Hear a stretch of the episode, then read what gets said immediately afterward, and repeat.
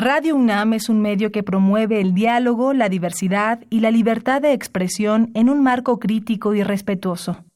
Los comentarios expresados a lo largo de su programación reflejan la opinión de quien los emite, mas no de la radiodifusora.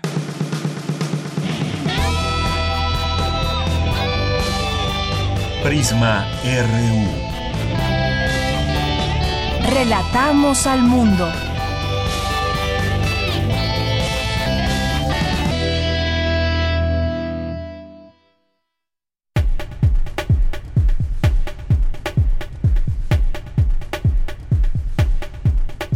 ¿Qué tal? Muy buenas tardes. Les saluda aquí de Yanira Morán a nombre de todo el equipo de Prisma RU. Gracias por su sintonía. Gracias por estar con nosotros como todos los días de lunes a viernes de 1 a 3 de la tarde. Hoy es jueves, jueves 26 de septiembre del año 2019. Dice hoy la rayuela de la jornada, la tristemente famosa verdad histórica es que cinco años después no sabemos qué pasó con los 43. Esa es la verdad histórica. Dice hoy la rayuela de la jornada. Y también tenemos información justamente de lo que publican hoy los medios de comunicación, sobre todo los medios escritos en torno a este tema.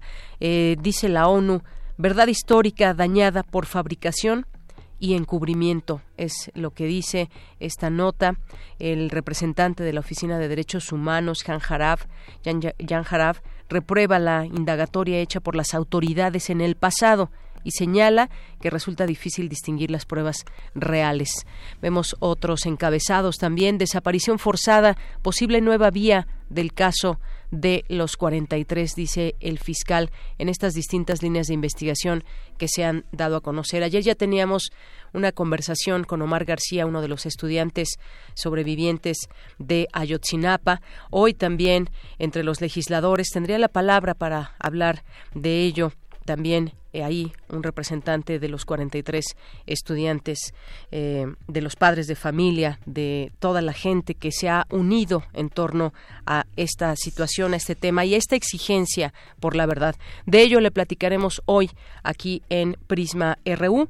También eh, hablaremos en un momento más, platicaremos sobre lo que se decidió ayer en el Congreso de Oaxaca aprueba la despenalización del aborto. ¿Esto qué implicaciones tiene? Eh, positivas, negativas, bueno, más allá de tomar postura, esto favorece, por supuesto, a las mujeres. Fueron los diputados que aprobaron con 24 votos a favor la propuesta para reformar dos artículos de la Constitución local, así como otros tantos del Código penal y en este sentido hubo 24 votos a favor y 10 en contra. Hablaremos de este tema, eh, tema que también se tocará en la diversa versión de mi compañera Ruth Salazar, quien también nos va a platicar sobre el próximo sábado 28 de septiembre, que es el Día de Acción Global por el Acceso al Aborto Legal y Seguro y a nivel nacional se ha convocado una marcha para su conmemoración. Así que esto platicaremos hoy, además también de nuestra información eh, universitaria de cultura de México y del mundo. Le tendremos hoy esta información. También vamos a tener la sección de Cinemaedro con el maestro Carlos Narro, que estará aquí con nosotros como todos los jueves. Así que esto y más tendremos hoy aquí en Prisma RU, en el 96.1 de FM, aquí en esta frecuencia. Y desde aquí, relatamos al mundo.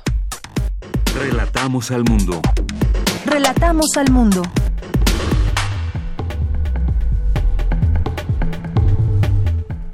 Una de la tarde con seis minutos y en resumen en los temas universitarios en la búsqueda de la justicia, el cielo es el límite, es el nombre del programa conmemorativo de Cultura UNAM por la desaparición de los 43 normalistas de Ayotzinapa. Mi compañera Dulce García nos tendrá los detalles. Este año el Festival Internacional Cervantino llevará a cabo 622 actividades fuera de Guanajuato. Lo anterior, mediante las iniciativas Circuito Cervantino, una comunidad al Cervantino y más allá de Guanajuato. Ruth Salazar nos tendrá la información en unos minutos.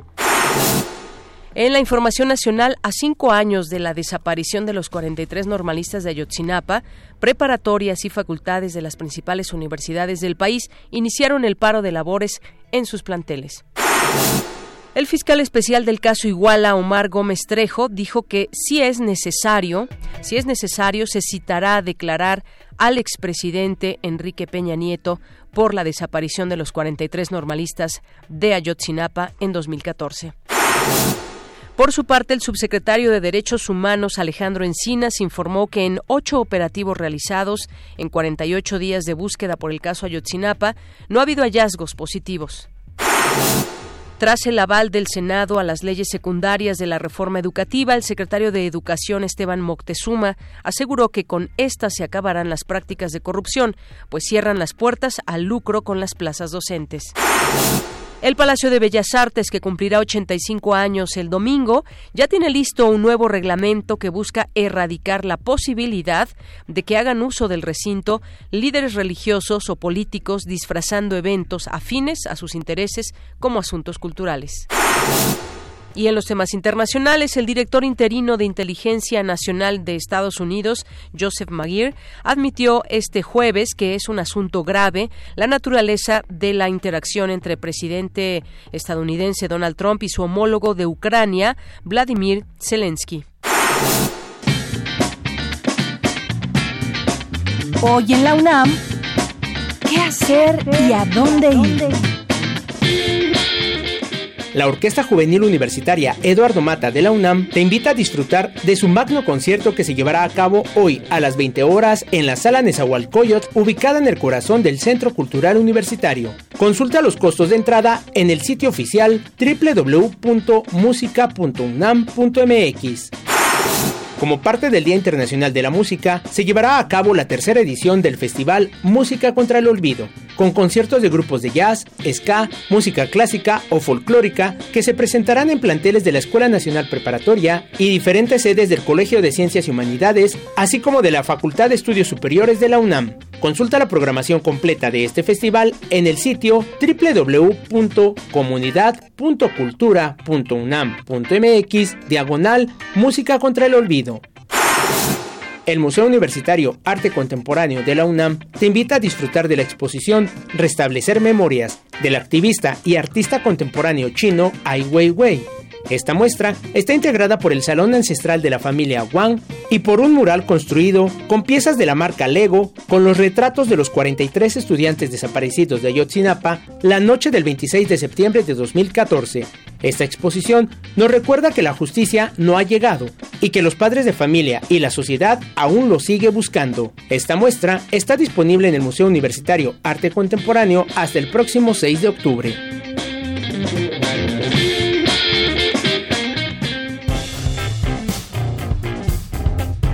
Campus RU.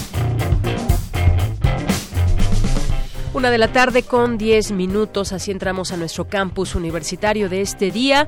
La Junta de Gobierno de la UNAM inició este jueves el procedimiento conducente al nombramiento de la persona que será titular de la rectoría de esta institución durante el periodo 2019-2023. Durante el periodo del 27 de septiembre al 31 de octubre, las comisiones atenderán a las personas que estén interesadas en expresar sus opiniones sobre la universidad o sobre algún universitario distinguido y las comunicarán al Pleno de la Junta. El 24 de octubre se dará a conocer públicamente los nombres de las personas que a su juicio cumplan de mejor manera con los requisitos establecidos en la legislación universitaria y las invitará a ser entrevistadas por el Pleno de la Junta de Gobierno en sesiones que se realizarán a partir del 4 de noviembre. Al concluir las entrevistas y la deliberación correspondiente, la Junta de Gobierno nombrará a la persona que será titular de la durante el periodo 2019-2023. Y bueno, pues después de esto ya también estaremos muy atentos a todo este proceso de nombramiento de quien será titular de la rectoría en los próximos cuatro años. Vamos ahora con mi compañera Virginia Sánchez, nos enlazamos con ella porque estuvo presente en esta ceremonia de doctor honoris causa que invistió la UNAM a 10, a 10 doctores, a 10 personajes extraordinarios que han destacado en distintas áreas. ¿Qué tal Vicky? Muy buenas tardes, adelante. ¿Qué tal Vicky?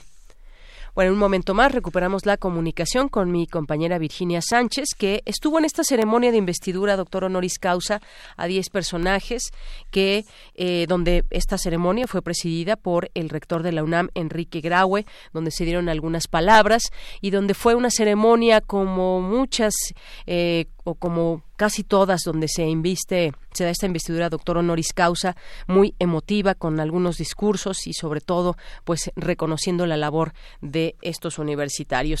¿Qué tal Vicky? Adelante, buenas tardes. Hola, ¿qué tal? De Yanira, auditorio de Prisma RU, muy buenas tardes. Así es, pues me encuentro aún aquí afuera de la sala Nezahualcóyotl, donde hace unos minutos pues concluyó la ceremonia de investidura doctor honoris causa, que desde hace 109 años la Universidad Nacional a personalidades de los cuatro continentes que se distinguen por su destacada y excepcional contribución a las letras, las artes y la ciencia. Y bueno, pues también donde se guardó previo a la, transmisión de las semblanzas de cada uno de los diez doctores honoris causa, cabe señalar que se guardó un minuto de silencio por con cinco años de situación que hoy se ahora por la desaparición de los 43 eh, estudiantes.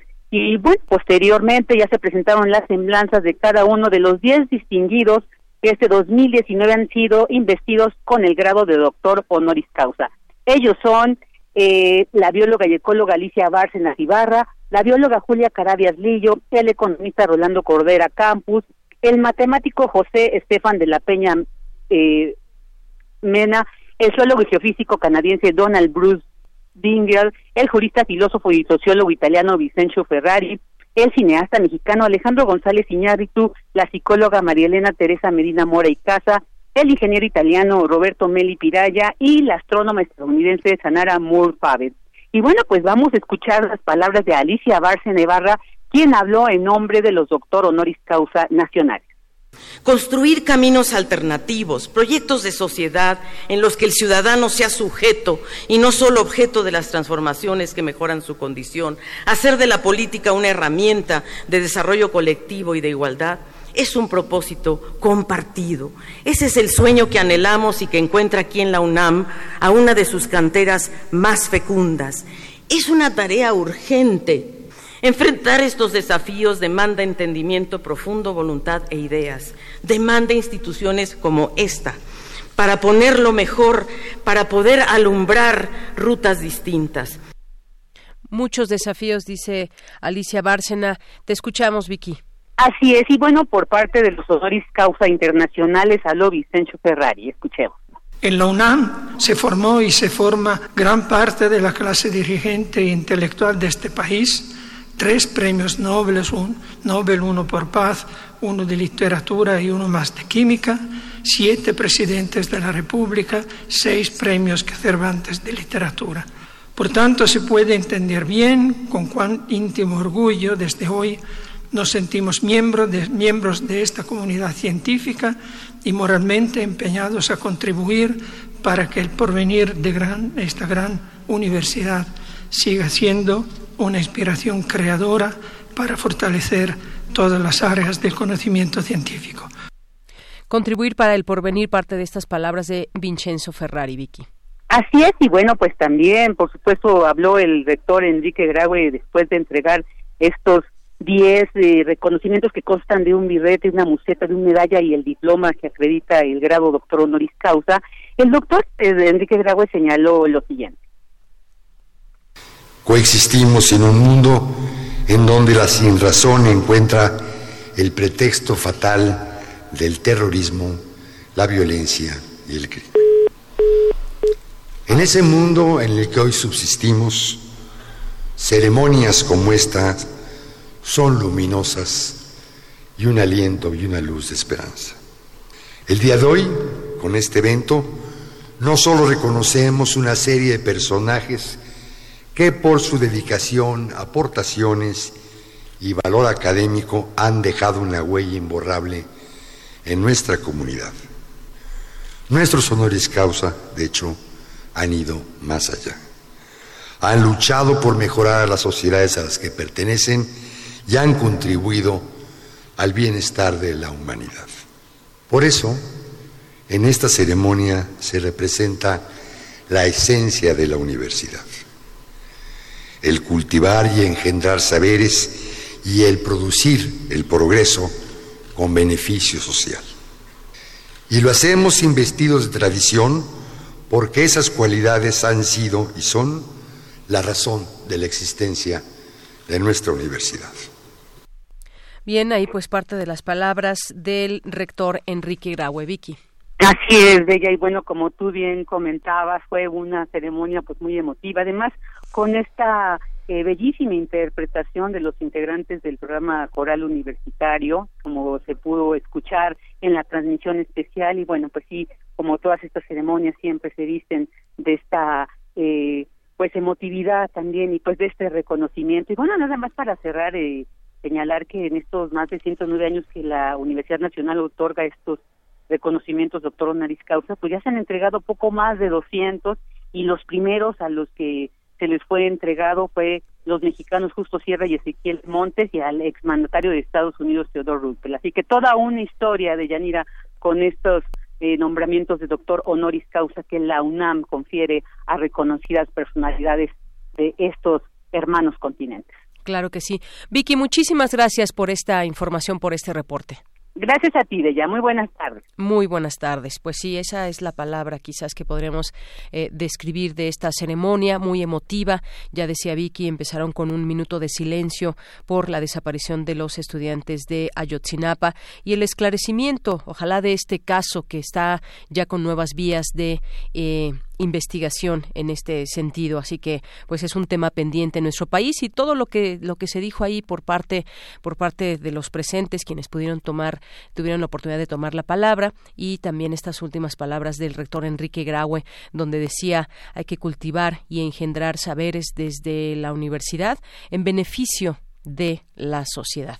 Bien, pues vamos a continuar y justamente hablábamos de este tema de los estudiantes de Ayotzinapa. Al cumplirse cinco años de su desaparición, el subsecretario de Derechos Humanos presentó un informe del estado actual de las investigaciones. Informó que ninguno de los estudiantes tuvo contacto con algún grupo delictivo. La próxima semana, indicó Alejandro Encina, se presentarán funcionarios para declarar sobre el caso, entre ellos el extitular de la entonces Procuraduría General de la República, José Murillo Caram. Eh, escuchemos parte de lo que informó Alejandro Encinas. Pero sí tenemos certeza de cómo se realizó el operativo por los grupos delictivos. Una de las primeras conclusiones, para dar una de ellas, es que en ningún momento hubo contacto por parte de ningún estudiante con algún grupo delictivo o con alguno de esos integrantes. Necesitamos que la sociedad nos ayude a conocer los hechos de verdad y justicia y refrendamos los compromisos para otorgar recompensa de un millón quinientos mil pesos por aquellas personas que nos den información fidedigna y verificable de los estudiantes desaparecidos y particularmente reiterar la oferta de una recompensa por 10 millones de pesos a quien informe sobre el paradero de Alejandro Tenescalco Mejía, uno de los principales perpetradores involucrados en estos hechos de desaparición forzada en el Estado. Es lo que queremos informar el día de hoy, lo haremos como nos ha instruido el señor presidente de manera regular eh, se ha comprometido a tener reuniones regulares con los padres de familia, la próxima en el mes, primeros días del mes de diciembre, pero esperemos que en los informes vayamos dando ya resultados muchos muy más puntuales. Bien, ahí las palabras de Alejandro Encinas y los compromisos de la actual administración. Y ya eh, veríamos también entonces esta eh, declaración en su momento que haría Jesús Murillo Caram sobre este tema y esta investigación que continúa y que están abiertas estas distintas líneas. Continuamos ahora con mi compañera Dulce García en el Centro Cultural Universitario Tlatelolco. Tuvo lugar un acto conmemorativo denominado En la búsqueda de la justicia el cielo es el límite. Ayotzinapa a cinco años. Adelante, Dulce. Deyanira, muy buenas tardes a ti al auditorio de Prisma RU. A cinco años de la desaparición de los 43 normalistas de Ayotzinapa, madres y padres de los jóvenes continúan buscando a sus hijos y tratando de esclarecer qué fue lo que pasó aquella noche de septiembre. Por ello, el Centro Cultural Universitario Tlatelolco acogió a los familiares de las víctimas y a grupos de jóvenes que se han sumado a la búsqueda, con el fin de que pudieran expresar e informar qué tan difícil ha sido sobrellevar esta situación durante cinco años. Ángela Buitrago, integrante integrante del grupo interdisciplinario de expertos independientes, explicó que las investigaciones se encuentran en tabulación, evaluación y sugerencias ante las acciones de la Comisión de la Verdad. algunas cosas que puede estar eh, realizando la Comisión de la Verdad, que está adelantando un trabajo con un grupo técnico bien importante y que además está eh, compuesta por varios de los actores institucionales del Estado mexicano en este momento. ¿no? Eh, las líneas de investigación deben seguir a través de la verificación de, de información que tengan todos los actores. Yo creo que aquí es importante que todos colaboren y que todos entren a, a, decir lo que se sabe y lo que se conoce de los hechos. El tema de que llamen a uno o a otro depende también de la información que tengan, de la necesidad de escuchar esa información y obviamente también hay personas que han salido a ofrecerla. Hay muchos funcionarios públicos que han generado información pública de que quieren comparecer a dar explicaciones y a contar lo que saben. Ahí presente Vicente Navarrete, padre de uno de los jóvenes desaparecidos, dijo que confían en que el gobierno en turno sí atienda las demandas que no atendió el gobierno anterior. Bueno, pues durante todo este tiempo que ya llevamos, desgraciadamente, pues vivimos pues, más de cuatro años y medio, ¿verdad? Este, o cuatro años y medio pues lidiando con un gobierno anterior, ¿verdad? Totalmente, pues, muy inhumano, ¿no? Muy frío, ¿no? Lo único que se dedicó es hacernos, hacernos más daño, ¿no? Aparte de lo que ya estábamos pasando.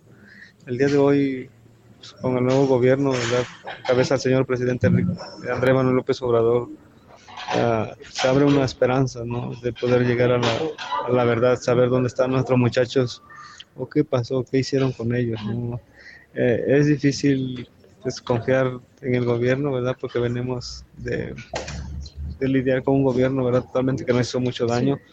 Y bueno, pero esperemos que este nuevo gobierno sí tenga palabra y, y sí tenga realmente esa, vaya firme convicción poder esclarecer el caso. De Yanira Auditorio de Prisma RU para conmemorar la desaparición de los 43 normalistas de Ayotzinapa, el Centro Cultural Universitario Tlatelolco ofreció además recorridos por el Memorial del 68 para que los jóvenes asistentes comprendan por qué es importante manifestarse. Este es el reporte. Muy buenas tardes.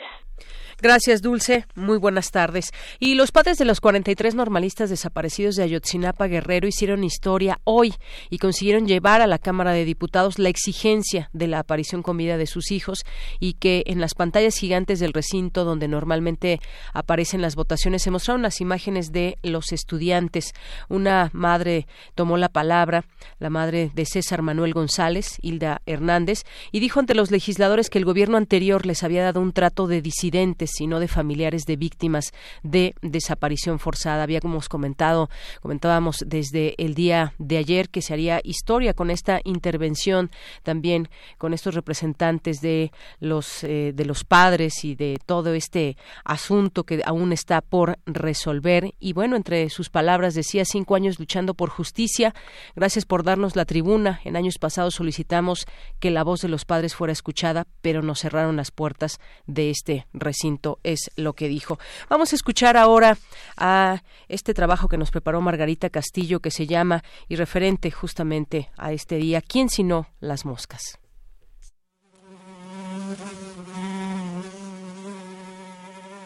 ¿Quién, sino las moscas, pueden mostrarnos el camino? Carmen Nosal.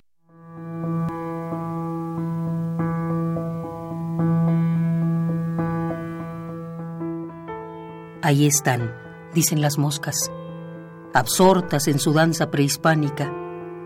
Ahí están, insisten, murmurando con un zumbido incesante.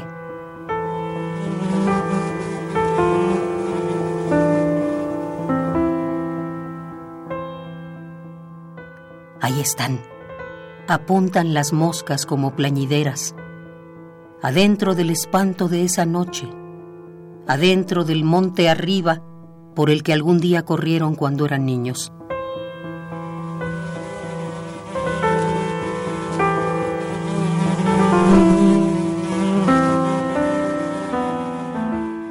Ahí están, los sueños torturados, los pantalones rotos, un tenis, cuatro plumas, dos carcajadas, los vestidos desgarrados, una libreta.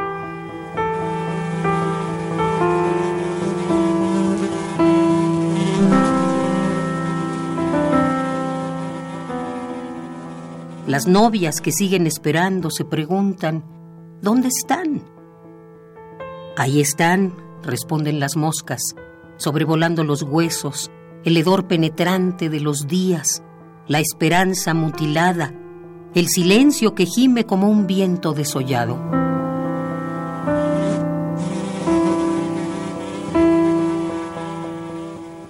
Ahí están, todos revueltos, abrazados, con la juventud brillando bajo los párpados. Ahí están, vengan por ellos, dicen las moscas unidas, haciendo guardia al amanecer.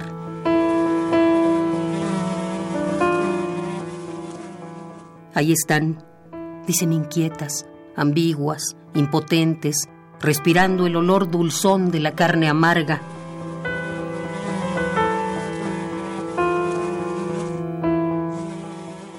Ahí están, presentes los cuerpos que brillan como pequeñas luciérnagas. Ahí están, las moscas nacidas de la compasión, las moscas de la misericordia. Ahí están, contando lo que pasó con sus alas turbias y su color azul.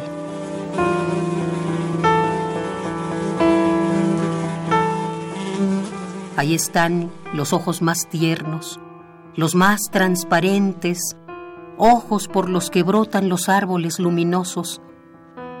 Ahí están los rostros llenos de lodo, con el corazón intacto, las huellas de sus pasos sobre esta oscura piel llamada patria. Ahí están sus lenguas besables, sus labios agrietados, sus cálidas gargantas su afónica oración. Ahí están las frentes inclinadas, bendecidas por sus madres antes de salir de casa. Ahí están los que nunca más volvieron, calcinados, molidos, dispersados, aguardando, aguardando.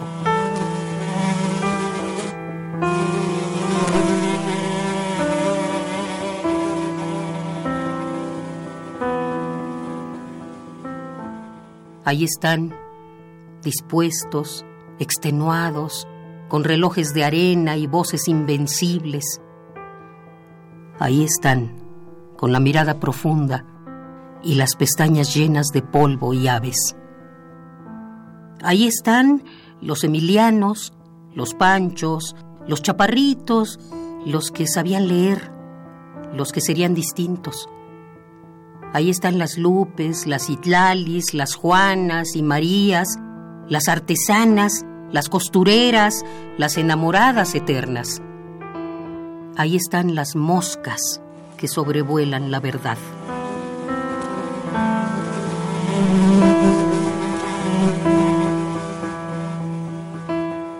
Y ahí están todos, con el polvo de los guaraches y los puños apretados, los padres, las madres, los hermanos, los abuelos.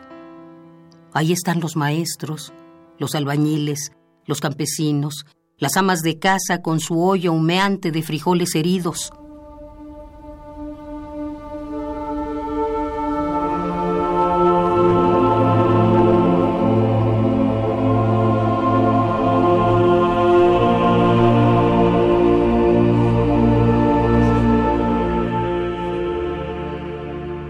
Ahí están. Los mataron. Los quemaron. Los aventaron como quien tira un saco de piedras en la orilla del mundo.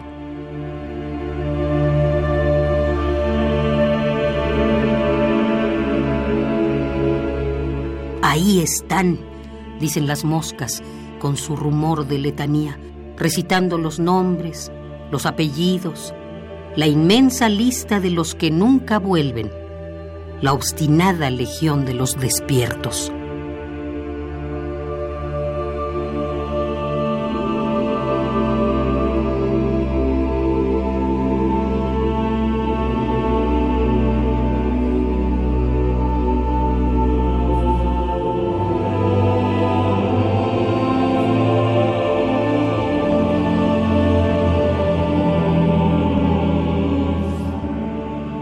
Ahí están dicen las moscas, Insisten murmurando con un zumbido incesante.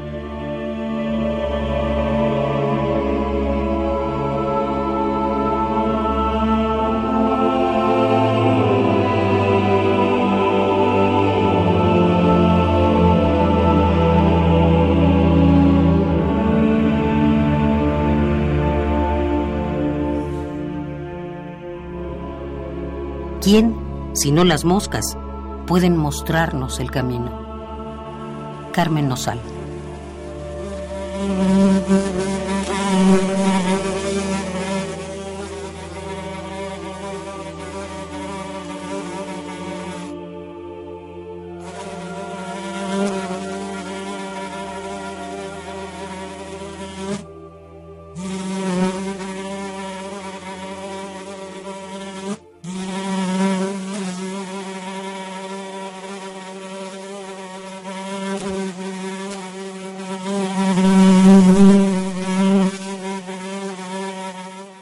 Queremos escuchar tu voz. Nuestro teléfono en cabina es 55 36 43 39.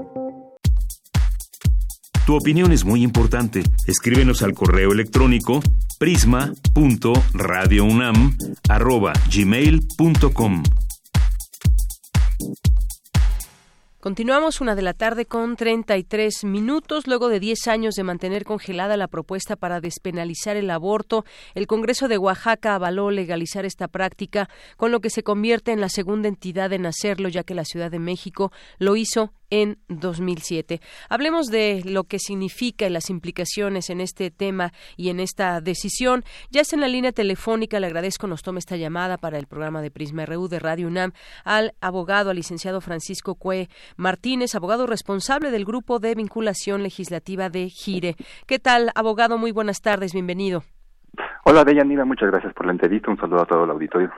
Gracias, abogado. Pues eh, quisiéramos también, más allá de todo este tema eh, jurídico, entender también qué, es lo que se logró específicamente allá en Oaxaca, en estos términos donde decíamos se había mantenido congelada esta propuesta y también sobre todo ver el contexto en que se da esta, esta aprobación, ya en algún momento que se había hablado, pero había quedado ahí sin destrabarse, digamos, esta propuesta, hoy ya debatida y aprobado despenalizar el aborto en Oaxaca. Claro, eh, mira, eh, obviamente es un acontecimiento histórico, ¿no? Como ya referías, eh, han pasado más de 12 años desde que se despenalizó en la Ciudad de México, cuando en el 2007 la Ciudad de México aprueba la reforma a su Código Penal para permitir el aborto a las primeras 12 semanas de gestación, lo que presenciamos fue una reacción por parte de los grupos antiderechos eh, y, se vino toda una oleada de reformas constitucionales para proteger la vida desde la concepción, ¿no? Todavía eh, en los últimos meses hemos tenido un par de estados más que se sumaron a esta lista y, y, tenemos ya 22 estados, ¿no? Que aseguran proteger la vida desde la concepción de sus constituciones. Entonces, después de la Ciudad de México, cuando esperábamos que posiblemente la situación comenzara a cambiar, en realidad tuvimos una reacción.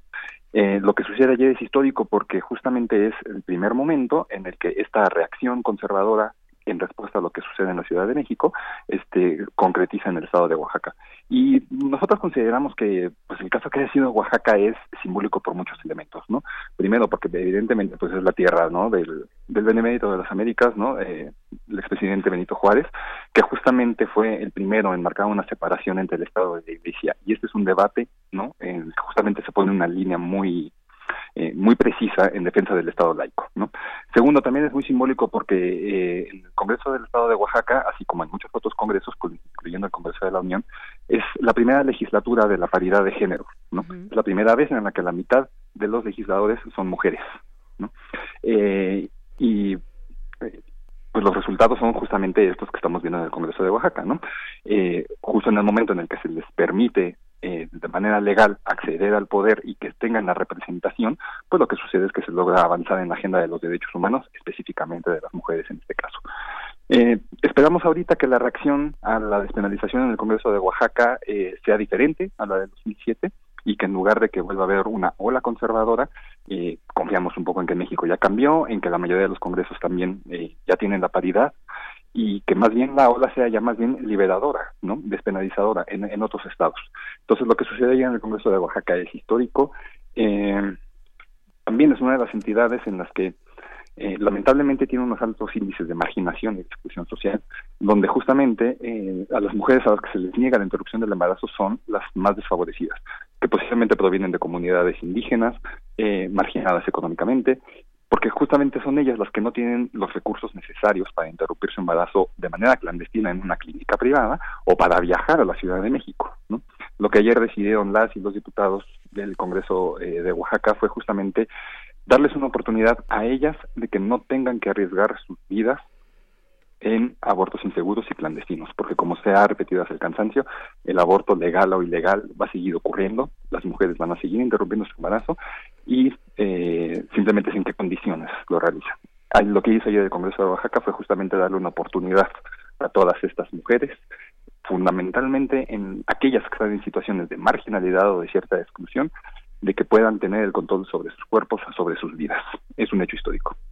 Bien, yo creo que esta descripción cabe muy bien, que usted dice es un hecho histórico en defensa del Estado laico y que pues es parte de esta agenda de derechos humanos y que esto podría quizás, si lo decimos así, quizás replicarse en algunos otros estados, por lo menos que los congresos lo debatan. Eh, me parece que fue hace algunas semanas o meses lo que sucedió en Chihuahua, diferente a lo que pasó al día de ayer en, en Oaxaca, pero eh, pues eh, es histórico además porque como como usted bien situaba a Oaxaca, es un, es un estado donde impera muchas veces el tema de la pobreza para muchas mujeres que quizás tengan o, eh, en sus manos esta decisión de interrumpir su embarazo por distintas razones y ahora van a tener esa posibilidad de poder decidir si interrumpen o no el embarazo. ¿Cómo, ¿Cuál es la situación que imperaba? Si nos puede detallar un poco más sobre el tema del aborto allá en Oaxaca entre las mujeres. Nos decía ya un poco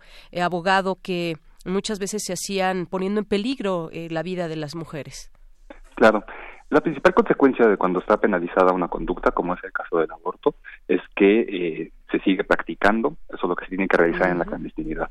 Porque evidentemente en el momento en el que una mujer acudiera a una institución pública o privada, o simplemente si alguien más se enteraba de la situación, podría ser denunciada y por ende perseguida.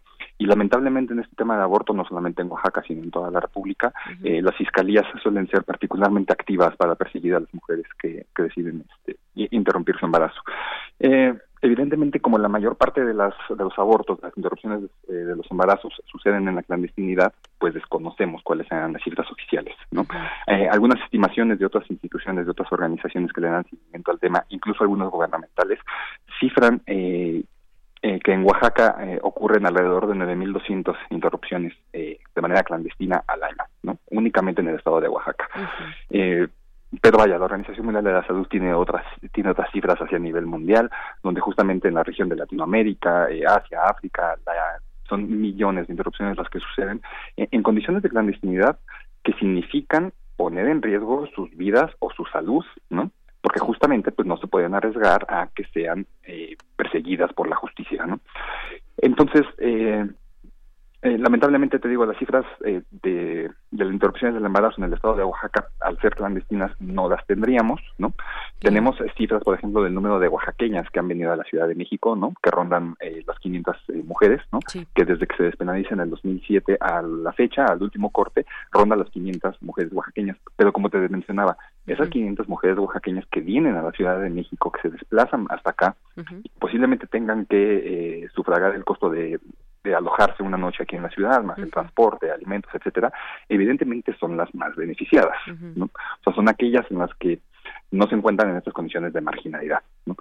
Eh, esperamos que eh, tan pronto se publique la reforma, porque la reforma ya fue aprobada el día de ayer por el Congreso, todavía el, gobernador Alejandro Murat, eh, a quien se le remite el decreto, tiene 15 días de acuerdo con la Constitución para devolver el decreto con observaciones, algo que nosotros esperamos y anticipamos no va a suceder, ¿no? Él declaró en algún momento que la decisión eh, en torno a la interrupción legal del embarazo le competía al Congreso. Bueno, pues el Congreso ya decidió, ¿no? Entonces ahora le compete a él simplemente la publicación del decreto para que entre en vigencia eh, inmediatamente el siguiente. Y quisiera yo aprovechar aquí únicamente eh, para hacer una aclaración porque ha circulado en, eh, medios esta versión, ¿no? Fundamentalmente promovida por los grupos eh, antiderechos, de que en virtud de que la Constitución política de Oaxaca protege la vida desde la concepción, esta reforma histórica aprobada ayer por el Pleno de las y los diputados en el Congreso de Oaxaca no tiene efecto, ¿no? Y que está incompleta y que no puede entrar en vigor en tanto no se modifique la Constitución, lo cual es completamente falso. Es completamente falso de acuerdo con las interpretaciones internacionales que tienen que prevalecer, que indican muy claramente que la protección constitucional de la vida desde la concepción de ninguna manera es absoluta. Tiene que convivir junto con otros tipos de derechos. y sobre todo también eh, contradice lo señalado por eh, la propia Suprema Corte de Justicia de la Nación, que eh, en los últimos meses y en los últimos años, al resolver muchas de las de las acciones, perdón, de los amparos en revisión que han llegado a hasta sus manos, ha dejado en claro la protección de la vida desde la concepción o desde la fecundación, de ninguna manera se puede interpretar de manera absoluta. ¿no? Eh, en todo el país, de acuerdo con los criterios de la Corte, se tiene que garantizar el acceso a la interrupción legal del embarazo en las situaciones de eh, violación sexual, eh, cuando se encuentra en riesgo la vida de la mujer o cuando se encuentra en riesgo la salud de la mujer, independientemente de lo que establezcan los códigos penales. Entonces, eh, justamente también Oaxaca es un buen ejemplo de este criterio que es el que tiene que prevalecer, porque pese a que está su protección constitucional eh, a la vida, en noviembre del año pasado eh, reformaron el Código Penal en Oaxaca para incorporar la causal salud, es decir, que no se considera un delito cuando la salud de la mujer embarazada se encuentra en riesgo, que se permite el aborto en esa situación. Si prevaleciera esta interpretación demasiado restrictiva, de que es una disposición todopoderosa la protección, en ese momento hubiese sido eh, inconstitucional, ¿no? Esta reforma, pero no es así, ¿no? Evidentemente. Entonces, eh, solamente para aclarar a la audiencia, lo que sucedió ayer es histórico, lo único que falta es que se publique en el boletín oficial del Diario de Oaxaca para que el día siguiente entre en vigencia. Y después hay otros pasos, ¿no? Se necesita también reformar la ley estatal de salud para garantizar que el servicio sea prestado en condiciones de calidad, de seguridad y de gratuidad para todas las mujeres oaxaqueñas que lo soliciten e incluso, ya dependerá de la reforma, para todas las mujeres de otras entidades federativas que se encuentren en el en el estado de Oaxaca, tal y como sucede en la Ciudad de México, donde, como comentábamos, no solamente se atiende a, a, las capitalinas, ¿no? sino a todas las mujeres de otras entidades que viajen para acá las instituciones públicas de salud les garantizan la interrupción legal del embarazo en los supuestos contemplados con la ley.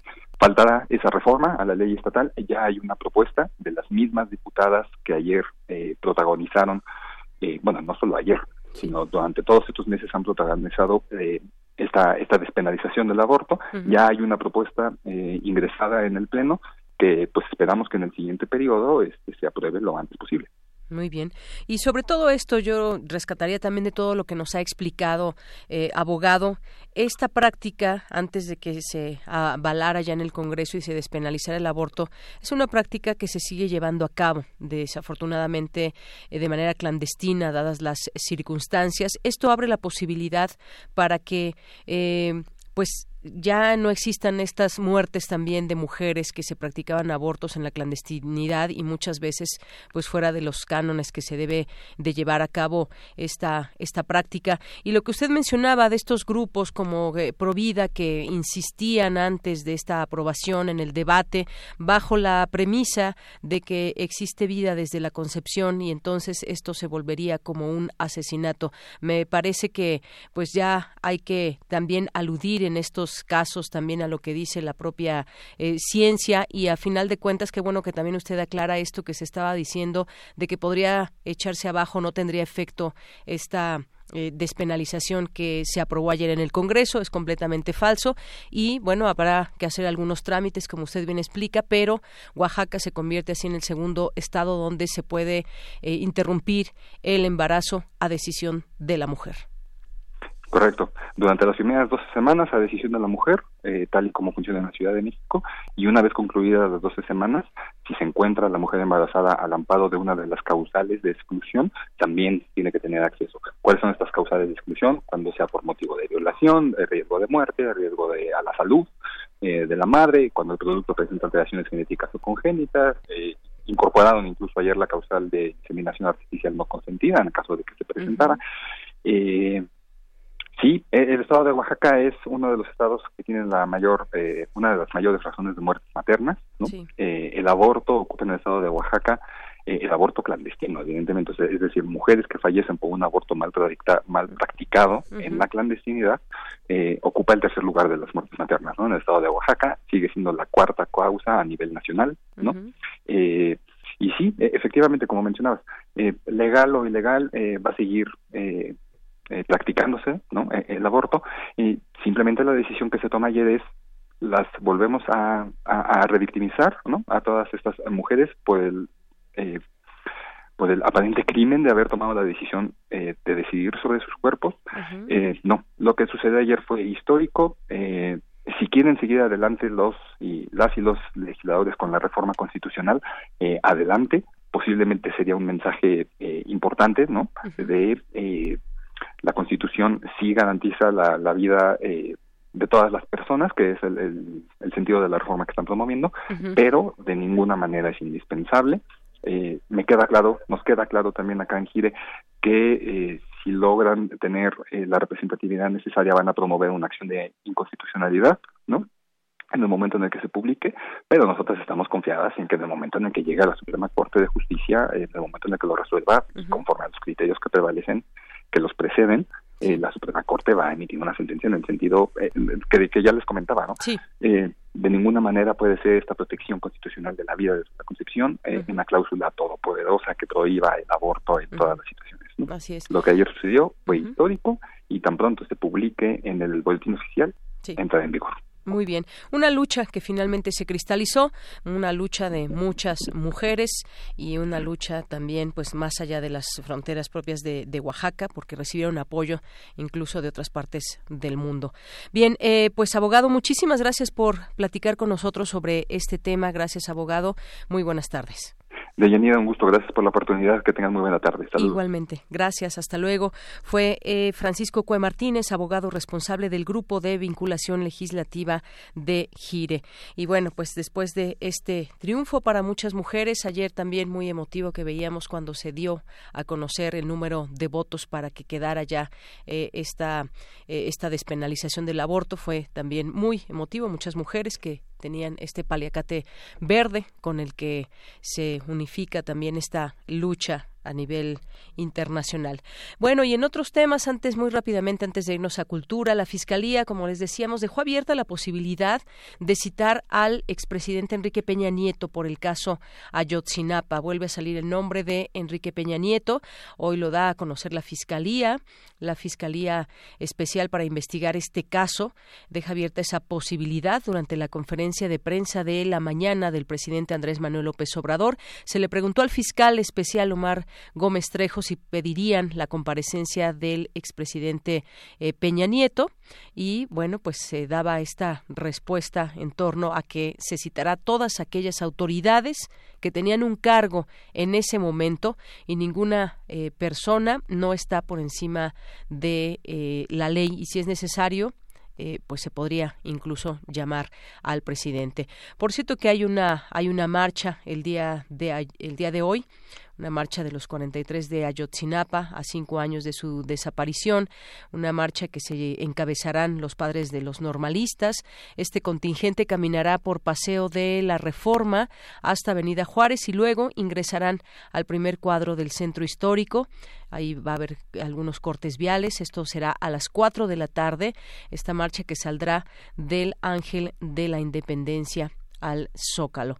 Y bueno, pues estaremos también, por supuesto, atentos, como desde hace cinco años se lleva a cabo eh, eh, esta, estas actividades, esta marcha, para seguir haciendo eh, visible este caso y este pendiente que se tiene aún. Continuamos y nos vamos a Cultura.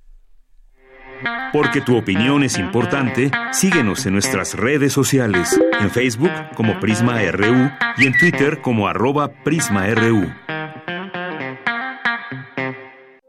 Queremos escuchar tu voz. Nuestro teléfono en cabina es 55 36 43 39. Cultura RU.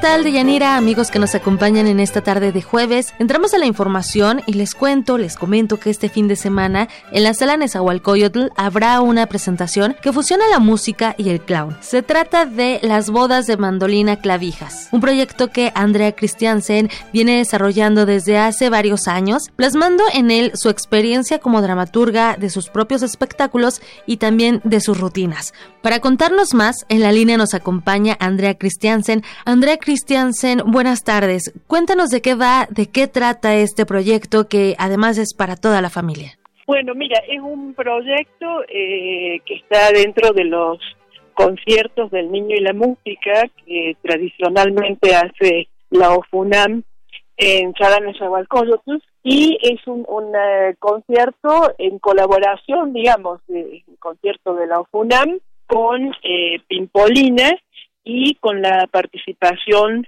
de Gerson Martínez, eh, un actor con el que yo estoy trabajando bastante últimamente, y clown. Eh, entonces, bueno, es un espectáculo interdisciplinario para orquesta y clown. Y mm, va a haber una historia, digamos, pero que parte todo de los instrumentos mismos. Eh, todos los gags, toda la, historia que se va a ir contando, parte de los instrumentos. Y un poco la idea es como eh, proponer algo diferente, algo eh, novedoso, eh, saliendo un poco del, del prototipo de los conciertos didácticos en el estilo de, de Pedro y el Lobo, ¿no? Que van, hay un narrador y que los instrumentos ilustran lo que va diciendo el narrador. Aquí va a ser un poco diferente. La, protagonista de la historia es la orquesta y son los instrumentos. Andrea, te has presentado en nuestro país ya varias veces. A inicios de este año estuviste en el Centro Cultural del Bosque con Delirium Polum y este fin de semana llegas a la Sala Nesa. Cuéntanos qué significa para ti colaborar con la Orquesta Filarmónica de la UNAM, la muy bien conocida como OFUNAM.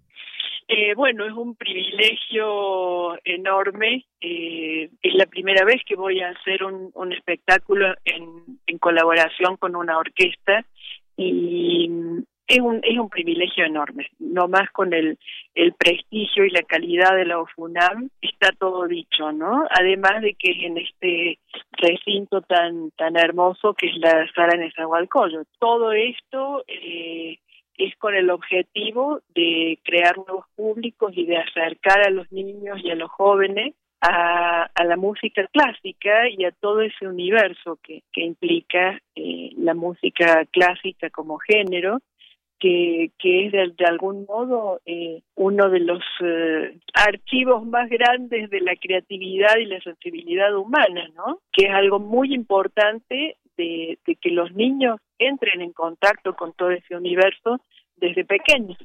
un recinto único de nuestra máxima casa de estudios. Andrea, a la gente que nos escucha a través de Radio UNAM, les cuento que, bueno, ya llevas una larga trayectoria. Pimpolina es un personaje que ha hecho reír a muchas personas y cumple 40 años de compartir contigo esta aventura. Me gustaría que nos platicaras cómo conecta con los niños este personaje, porque sin duda uno de los públicos más sinceros es el infantil.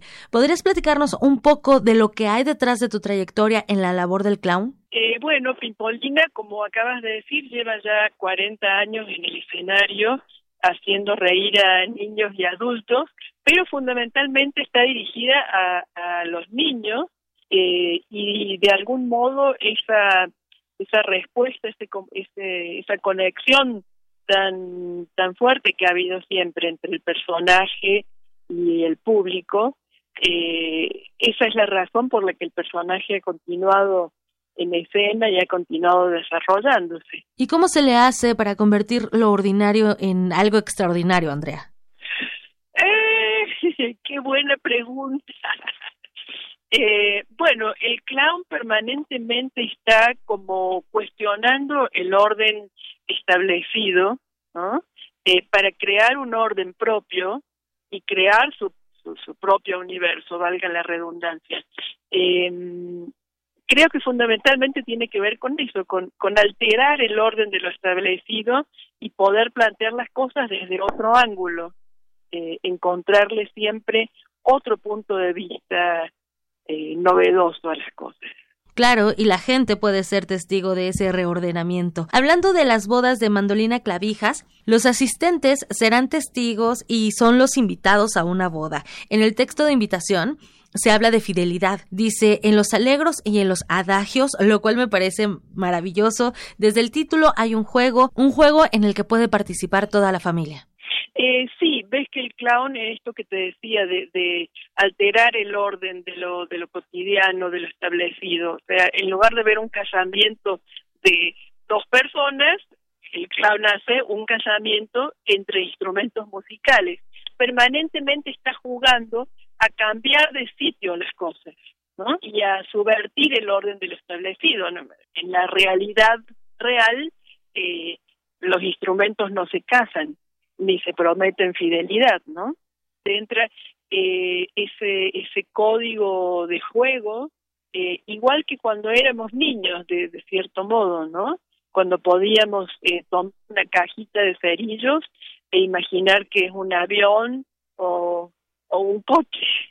Eso, la imaginación no tiene límites. Chicos y adultos podemos jugar, hay que atreverse, hay que hacerlo. Cuando creces y eres adulto se nos olvida que podemos crear el mundo que queramos, solo con imaginarlo. Así es, yo soy una convencida de que la imaginación y el humor, porque este espectáculo está lleno de humor, el objetivo es hacer reír. Eh, creo que el humor es un mecanismo de supervivencia fundamental en estos tiempos para, para poder sobrevivir a tantas cosas de la realidad que permanentemente nos este nos enojan o nos frustran o nos dan tristeza, ¿no? Sí, a través del arte se pueden sanar los espíritus rotos. Andrea, además de lo FUNAM, ¿quién te acompaña en esta presentación del 28 y 29 de septiembre? Eh, bueno, en el escenario somos dos. Está eh, Gerson Martínez, que es actor y clown, él es fundador de el Escuadrón Jitomate Bola eh, y el personaje de Pimpolina. Somos eh, dos clowns y la ofona. Y también fuera del escenario tenemos la asesoría de Jazael Rivera, que ha sido nuestro asesor de excéntrico musical. Él es un músico, también es el curador del, del programa del concierto. Y hablando un poco de la curaduría, ¿qué piezas musicales vamos a escuchar? Bueno, va a haber piezas muy hermosas. Este, Pimpolina va a tocar un concierto de Vivaldi eh, para mandolina. Bueno, en realidad originalmente es para laúd, pero es una adaptación para para cuerdas, para mandolina. Eh, va a haber este música de Mendelssohn, de Chopin, de Gershwin. Va a haber piezas muy, muy hermosas eh, que han sido seleccionadas fundamentalmente pensando en, en crear, en despertar el interés en los niños hacia esta música. Excelente, pues que este concierto sea un pretexto para acercar a los niños a la música de grandes compositores y además ir de la mano de ustedes es una gran oportunidad. Andrea, recordamos que las presentaciones son sábado 28 a las 6 de la tarde y el domingo 29 de septiembre a las 12. La cita es en la sala Nezahualcóyotl del Centro Cultural Universitario. Muchísimas gracias por tomar la llamada, Andrea Christiansen. Bueno, gracias a ti y los esperamos a todos que vengan a divertirse y a imaginar junto con nosotros eh, todo lo que les propondremos. Claro que sí, Andrea. Hasta luego. Adiós, bye. Y así terminamos esta primera hora de Yanira. Todavía tenemos más información. Yo los saludo nuevamente mañana. Gracias a nuestra compañera Tamara Quirós por la información cultural, por su sección del día de hoy. Y vamos a irnos a un corte. También aquí le mandamos saludos a los compañeros nuevos que se van integrando de servicio social, que harán su servicio aquí en Radio UNAM. Siempre son bienvenidos para aprender y nosotros aprender también de ustedes. Vamos a hacer el corte y regresamos a la segunda hora de Prisma RU. Relatamos al mundo. Relatamos al mundo. La educación, según mi punto de vista, es el derecho social por excelencia. ¿Son los derechos humanos compatibles con el neoliberalismo económico? Lo que se quiere es una fiscalía que persiga al Ejecutivo. La acción de inconstitucionalidad y la controversia de constitucionalidad son promovidas normalmente por actores políticos. Precisamente la manera de prevenir es fomentando la igualdad de género. Conocer y defender nuestros derechos es responsabilidad de cada uno. Las voces de los expertos se dan cita en donde la cultura de la legalidad es la meta de cada día. Derecho a debate, temporada, 3. Todos los martes a las 16 horas por el 96.1 de FM. Conduce Diego Guerrero. Te esperamos para continuar en la construcción del Estado de Derecho, porque en la cultura de la legalidad participamos todos. Radio UNAM, Experiencia Sonora. Corregimos el camino para reconstruirnos y seguir cambiando por México. Estamos de regreso para ganar de nuevo tu confianza y enfrentar los retos de los nuevos tiempos bajo la luz de un nuevo sol. Iniciamos una campaña de afiliación para contribuir al fortalecimiento de nuestro país. Afíliate y forma parte del PRD. México requiere un partido fuerte de izquierda que vea por ti y por tu gente, cambiando para ser mejores.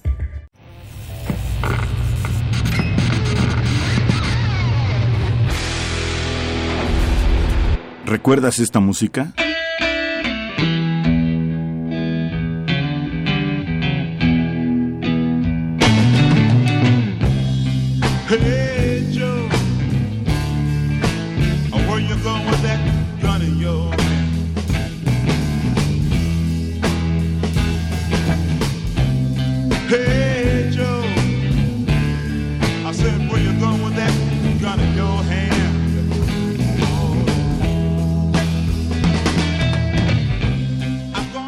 Joe, The Jimi Hendrix Experience, 1968. Recuerda y revive con nosotros cuando el rock dominaba el mundo. Todos los viernes a las 18.45 horas por esta frecuencia, 96.1 de FM. Radio UNAM, Experiencia Sonora.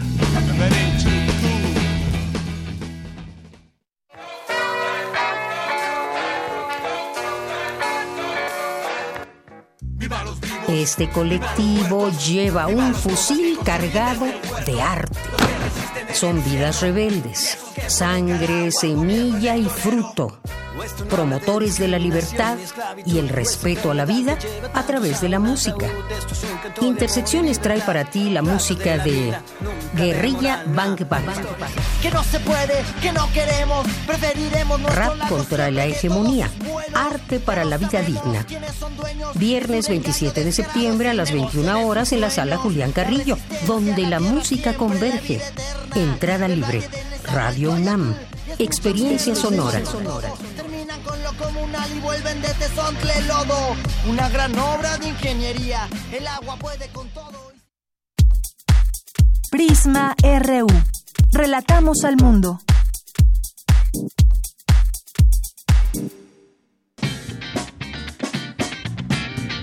Mañana en la UNAM, ¿qué hacer y a dónde ir?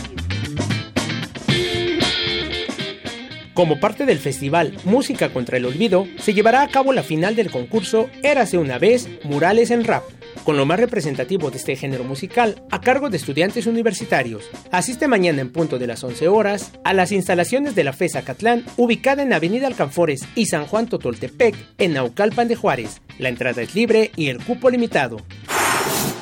No te puedes perder el documental El Paso de la Tortuga, coproducción de Enrique García Mesa, Guillermo del Toro y TV UNAM, en colaboración con el Instituto Mexicano de Cinematografía y Berta Navarro. Este trabajo presenta el dolor y la falta de justicia ante la desaparición forzada de 43 estudiantes de la Escuela Normal de Ayotzinapa la noche del 26 de septiembre de 2014, y que a cinco años la pregunta dolorosa sigue sin responderse. ¿Dónde están los 43? No te pierdas este trabajo documental que se transmitirá mañana viernes 27 de septiembre a las 22 horas por la señal de TV UNAM, canal 20.1 de televisión abierta.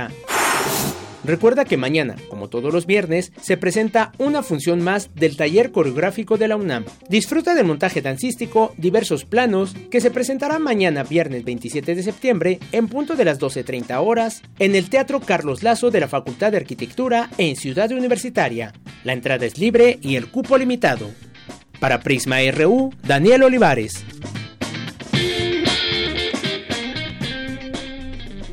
Continuamos dos de la tarde con seis minutos. Regresamos a esta segunda de hora de Prisma RU, donde también tenemos todavía mucha información. Vamos a platicar de la desaparición de poderes que se está pidiendo en tres estados, en Tamaulipas, en Guanajuato, en Veracruz, estados gobernados dos por el PAN y uno por Morena. ¿Qué hay detrás de todo esto? Más allá también del tema político porque cada uno eh, pues está respondiendo cada gobernador en el caso de, eh, de Guanajuato tuvo incluso un, eh, un apoyo de, em, de Romero Hicks en torno a este tema ¿por qué? y se puede esa es la pregunta se puede desaparecer los poderes en un estado ¿A razón de qué? Vamos por la parte legal, de esto hablaremos un poco más adelante eh, con Gonzalo Sánchez de Tagle, que es abogado por la Universidad Iberoamericana, y con él platicaremos al respecto de este tema. Tendremos todavía diversa versión y Cinemaedro con el maestro Carlos Narro, pero antes también pues vamos a mandar saludos a quienes están presentes a través de nuestras redes sociales y recuerden llamarnos al 5536 4339. Nuestras redes sociales son arroba prisma.ru en Twitter y prisma.ru en Facebook. Muchas gracias a Román Hernández García, muchas gracias también a Lena Indumentaria, Galán de Barrio, Abel Fernández nos dice muy interesante Prisma RU, no se diga la sección de cultura muy clásica, saludos a todos. Gracias y a ti también, eh, Abel Fernández, que siempre nos sigues desde desde cualquier parte donde estés, siempre le, le, prendes a Prisma. Muchísimas gracias. También nos escribe por aquí César Soto, dice día sensible y difícil, caso Ayotzinapa, la verdad histórica y la personalidad del delincuente, teoría del antiguo y radicado sistema inquisitivo penal, reconstruir hechos con pruebas obtenidas para reconocer lo sucedido. Eh, Alejandro Toledo nos escribe, Alejandro Cardiel también, muchas gracias. Mar Heaven, Esplayadura, eh, María Eugenia Melo, Manuel Prers, también que nos escribe por aquí, eh, vecinos de Venustiano Carranza también, Russell Álvarez, también que nos hace aquí una invitación al teatro, Teatro Orientación y nos manda esta información también. Muchas gracias. Una invitación para ir al teatro. Eduardo Mendoza también. Muchas gracias a nuestros amigos de la FESA Catlán, a Elzarco Iquetecuani, a Abimael Hernández también presente, a Ilane Hernández también. Muchas gracias a todos ustedes que se hacen presentes a través de redes sociales. Estamos leyéndolos y por supuesto nos interesa siempre saber de ustedes y sus opiniones. Bien, pues vamos a continuar con eh, vamos a continuar con mi compañera Ruth Salazar, ya estará en la línea telefónica. En el Museo Nacional de Culturas Populares se presentó la programación del Festival Internacional Cervantino. ¿Qué tal, eh, Ruth? ¿Cómo estás? Muy buenas tardes. Así es, Deyanira, buenas tardes a ti y al auditorio de Prisma RU. Y así es, Guerrero es el estado invitado a la edición 47 del Festival Internacional Cervantino. Y con la presencia del secretario de Cultura, Mauricio Leiva Castrejón, en representación del gobierno de Guerrero, y la directora del Festival Internacional, perdón, Cervantino, Mariana Aymerich Ordóñez, se dio a conocer en conferencia de prensa la programación de actividades culturales a realizarse del 9 al 27 de octubre próximo en Guanajuato, bajo el eje temático Migraciones. Por ello se presentarán 29 actividades escénicas y tres de Cervantino, entre las que se incluyen una serie de encuentros entre duplas artísticas con el objetivo de enriquecer su perspectiva de creación a través de las experiencias y vivencias que como artistas que han migrado y presentado en países diferentes al de origen. Escuchemos mayores detalles con el secretario de Cultura de Guerrero, Mauricio Leiva Castrejón. Es una oportunidad también para reivindicar nuestra raíz negra. Hay que decirlo, Guerreros es el origen de la raíz afromexicana en este país. Eh, surge en Coajimiculapa, está reconocido por la UNESCO. Es también uno de los estados que tiene la mayor migración de las naciones indígenas hacia el extranjero y eso está generando también cambios culturales en regiones como la montaña, donde su lengua originaria desde luego es la propia y la segunda ya es el inglés antes del español por estos procesos que se están viviendo. Bien, continuamos contigo, Ruth. Gracias. Y así es, como Guerrero es el Estado invitado, presentará una variada selección de propuestas artísticas y culturales representativas de la entidad, contando con un programa en el que participarán el fandango guerrerense, la obra multidisciplinaria Matices y pues la secretaria, la directora del Festival Internacional Cervantino, Mariana Aymerich, quiso destacar lo siguiente. Yo destacaría, secretario, si me permite, son las colaboraciones entre Guerrero y diferentes artistas. Eh, por supuesto, no puedo dejar de mencionar la participación de la Orquesta Filarmónica de Acapulco, que nos deleitará con tres conciertos durante los 19 días del festival, que arrancará con el concierto del Teatro Juárez, que inaugura oficialmente las, las actividades de, del teatro eh, junto con eh, Horacio Franco y Jorge Federico Osorio. Adelante. Y bueno, para cerrar con broche de oro su participación en el festival, la Orquesta Filarmónica de Acapulco ofrecerá un espectacular concierto en la ceremonia de clausura que se llevará a cabo en la Lóndiga de Ganaditas, donde compartirá escenario con el reconocido tenor mexicano Javier Camarena, considerado el supremo especialista en Mozart y el bel canto de su generación.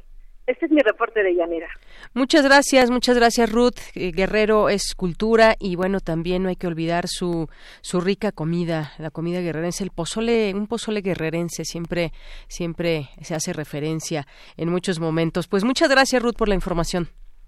Claro que sí, Deyanira. Buenas tardes. Hasta luego, muy buenas tardes. Y el país invitado, Canadá. Bueno, ya iremos conociendo de todas esas actividades y Prisma RU también estará presente allá en el Festival Internacional Cervantino. Vamos ahora con mi compañera Cindy Pérez Ramírez. Discuten la figura del patrimonio cultural. Adelante, Cindy. Auditorio y Deyanira, muy buenas tardes. El patrimonio cultural es el conjunto de bienes tangibles e intangibles que constituyen la herencia de un grupo humano. Sin embargo, muchas personas creen que este solo se conforma de monumentos arqueológicos. Gonzalo Enrique Soltero, de la Licenciatura en Desarrollo y Gestión Interculturales de la Escuela Nacional de Estudios Superiores Unidad León de la UNAM, señaló que el patrimonio comienza con las tradiciones de casa. Que no necesariamente tienen que tener una declaratoria y es tendencia en general. Si la UNESCO dijo que es patrimonio, pues ya. Si la UNESCO no lo ha dicho, entonces no lo es yo, ¿no? Hay que romper un poco. Qué bueno que existe la UNESCO, pero a veces la UNESCO llega a declarar lo que ya es patrimonio para la gente. Hay, hay algunos, sobre todo en comunidades rurales, lo ven más como una herencia. Ah, pues lo que me dejaron, o lo que dejaron las generaciones pasadas. Cada vez hay como más esta conciencia de conservarlo porque forma parte de la identidad de la, persona. Y a veces eh, comento con los alumnos, por ejemplo, si, si un edificio se llegara a caer, habría gente que dirá, es que yo, me, yo viví ahí o yo me casé ahí o yo visitaba esa plaza. En la medida en que forma parte de tu identidad, lo consideras patrimonio. El investigador explicó que en el caso de Guanajuato, la población se ha apropiado de algunos espacios. Cada región y también cada generación. Para las generaciones mayores, por ejemplo, eh, los barrios, porque ellos nacieron ahí. Los, los jóvenes, para ellos quizá eh, el parque o donde van y, y juegan es lo importante eh, o la plaza que se apropian, incluso el estadio. Es generacional, pero también por regiones. Hacia el norte, las fiestas, las prácticas religiosas. En zonas urbanas creo que la comida como tradición, como patrimonio se ha perdido. Porque andan a la carrera, porque ya llevan ingredientes distintos. Hacia el sur yo veo más también comida, vestimenta, festividades. Deyanira, como dijo el historiador Eduardo Matos Moctezuma, la cultura la creamos cotidianamente, está en la manera en que nos expresamos y la forma particular en que vivimos. También la vemos en todo aquello con lo que nos identificamos, la aprendemos desde niños, en los juegos y en los cantos que nos son propios y se va enriqueciendo a medida que crecemos. Hasta aquí el reporte. Muy buenas tardes. Porque tu opinión es importante, síguenos en nuestras redes sociales, en Facebook como Prisma RU y en Twitter como arroba PrismaRU. Dos de la tarde con 15 minutos. Pasemos a este tema, la desaparición de poderes. ¿Procede, no procede? ¿Qué dicen las leyes?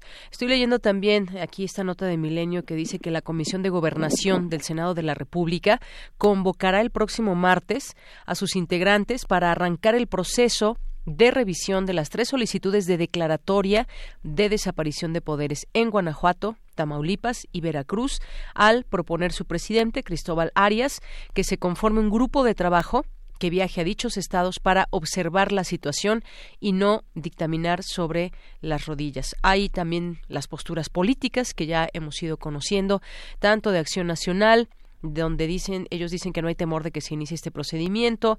Eh, Morena dice que tiene la mayoría simple para votar la desaparición de poderes. Quisiéramos saber que todo esto va en torno a mejorar la el tema de la seguridad en los estados, pero también vemos visos políticos en todo esto. Pero ¿qué es lo que dice la, la ley? Vamos a platicar con Gonzalo Sánchez de Tagle. Él es abogado por la Universidad Iberoamericana y maestro por la Universidad de Georgetown. Cuenta con la especialidad de Derecho Público por la Escuela Libre de Derecho y con estudios de Historia en la Facultad de Filosofía y Letras de la UNAM. Ha publicado más de 300 artículos de opinión sobre política, derecho constitucional e historia en diversos medios de comunicación, como Nexos, Reforma, La y el Huffington Post. ¿Qué tal, abogado? Bienvenido. Muy buenas tardes. Buenas tardes, Mira, Saludo a ti y al auditorio que nos escucha.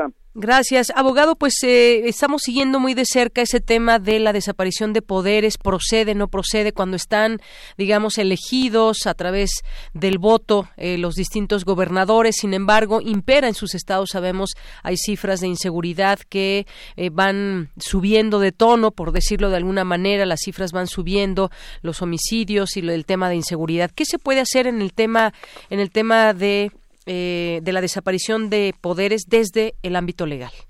Bueno, en primer lugar, me gustaría aclarar que se trata de una facultad exclusiva del Senado. Aun cuando nuestro Congreso, digamos, es simétrico, ambas cámaras tienen las mismas competencias, esta en particular es una que compete en exclusiva al Senado. Y la razón de ser de que solo sea la Cámara Alta quien se puede pronunciar respecto a la desaparición de poderes en un Estado es que tiene un ascendente federal, la Cámara de Senadores, es decir, es la Casa del Federalismo eh, por un lado. Por otro lado, es muy importante precisar que no es una facultad del Senado determinar la, desaparición de poderes, es decir, no es de motu propio, sino que es una facultad declarativa. ¿Esto qué quiere decir? Que de hecho y de facto los poderes tienen que estar desaparecidos. ¿Qué significa que los poderes tengan, eh, eh, estén desaparecidos de facto? Bueno, hay una ley, que es la ley reglamentaria de la fracción quinta del artículo 76 de la Constitución, que prevé cinco hipótesis. Una es que, eh, que los gobernadores o en realidad los poderes constituidos de, los estados no, no pretendan, por ejemplo, cambiar su forma de gobierno. Eh, otra es que se pretendan reelegir o imponerse en el, en el poder. Otra es que material y físicamente sean incapaces para gobernar. Es decir, si observamos estas, estas hipótesis normativas, lo que significa y quiere decir es que se tiene que dar eh, de suyo una circunstancia de esta naturaleza para que después el Senado pase y declare. Es decir, es una especie de confirmación la que el Senado haría en un caso como esto. Es muy peligroso y muy delicado, en mi opinión, lo que están haciendo el Partido Acción Nacional y Morena, porque están utilizando esta figura como una, como una herramienta, un instrumento de presión política cuando no lo es. Y en realidad lo que está sucediendo es que están poniendo en entredicho la estabilidad institucional de poderes constituidos y democráticamente electos en los estados. Ahora, la propia Constitución establece y es muy clara que una vez que se declare la desaparición de poderes, insisto, tiene que ser los tres poderes del Estado, la Cámara, digamos, el Poder Legislativo, el Poder Ejecutivo y el Poder Judicial. Se procederá después a, nombrar a un gobernador provisional para que éste convoque elecciones. Pero resulta ser que la propia Constitución nos da la salida y dice que solo el Senado de la República puede proceder de esta forma siempre y cuando las constituciones de los estados no prevean el caso y resulta ser que prácticamente todas las constituciones del país, las estatales, se prevé el caso de la desaparición de poderes. Entonces, digamos que están entrando en una dinámica, me parece que muy perniciosa y muy peligrosa, eh, mal utilizando y malinterpretando una facultad que la Constitución les provee, pero que en realidad no es no, no es ni el momento ni el caso para hacerlo. La seguridad, por supuesto, que es un tema muy delicado eh, que afecta a todos los ciudadanos, pero no es una de las causas por las cuales se pueda declarar la desaparición de poderes. Así es. Esto, en este sentido, pues justamente tratamos eh, de entender todo esto que está sucediendo porque hemos visto una cantidad de declaraciones en torno a ello. Usted nos dice, solo es competencia del Senado, pero no no es una, no debe ser una declaración de facto. Esto, por ejemplo, sabemos que hay una eh, estabilidad institucional en este sentido. ¿Qué quiere decir esto? Que, pues bueno, hay, hay autoridades conformadas en cada uno de estos eh, estados eh, mencionados. Sin embargo, ¿qué sucede o qué podría suceder cuando, digamos, se sale de las manos el tema de la inseguridad, o por lo menos así es lo que las razones que se están dando para la desaparición de, de poderes? ¿Se puede hacer un gobierno provisional? Nos dice, es decir, ¿se puede o, no se puede hacer todo esto? En principio no se podría. En, mi interpretación y lectura de la Constitución, que además, por más que yo quiera interpretar, es muy clara. Es decir, no hay mucho margen eh, para dónde hacerse. Eh, el tema de la seguridad, como te decía, pues puede ser muy grave, puede ser muy delicado, pero eso no implica que los poderes estén desaparecidos. eh, digamos, es, corre por cuerda separada. Al contrario, yo creo que estos estados, más que, más que poner en entredicho su legitimidad, eh, política y jurídica, habría que apoyarlos institucionalmente desde la federación, es decir, desde el centro, de tal forma que puedan hacer frente a la crisis de inseguridad por la que están atravesando, no lo que está sucediendo ahora. Claro, quizás todo ese tema termine en solamente declaraciones políticas. Lo que vemos, por ejemplo, la secretaria, la secretaria de Gobernación Olga Sánchez Cordero ya declaró al respecto y minimizó este esta pugna, digamos, entre los grupos del PAN y de Morena y bueno, descartó que esto vaya a proceder. También el propio presidente de la República, Andrés Manuel López Obrador, ya expresó su rechazo a la propuesta de Morena, en el caso específico de ese partido en el Senado, de desaparecer poderes en Guanajuato y Tamaulipas Tamaulipas, porque dijo también son cuestiones políticas que buscan descalificar adversarios. Vemos una cara muy visible en todo esto que ha sido Ricardo Monreal, que insiste también en este, en este caso, pero por eso quisimos irnos a lo legal de todo esto. ¿Qué se puede hacer y qué no se puede hacer? Y en este sentido, pues entrada usted nos dice que no, sin embargo, quizás el próximo martes veamos algún tipo de discusión en el Senado con referencia a esto. Y bueno, será interesante ahí escuchar los posicionamientos, pero sobre todo la parte legal que no se olvide en todo, en todo este tema.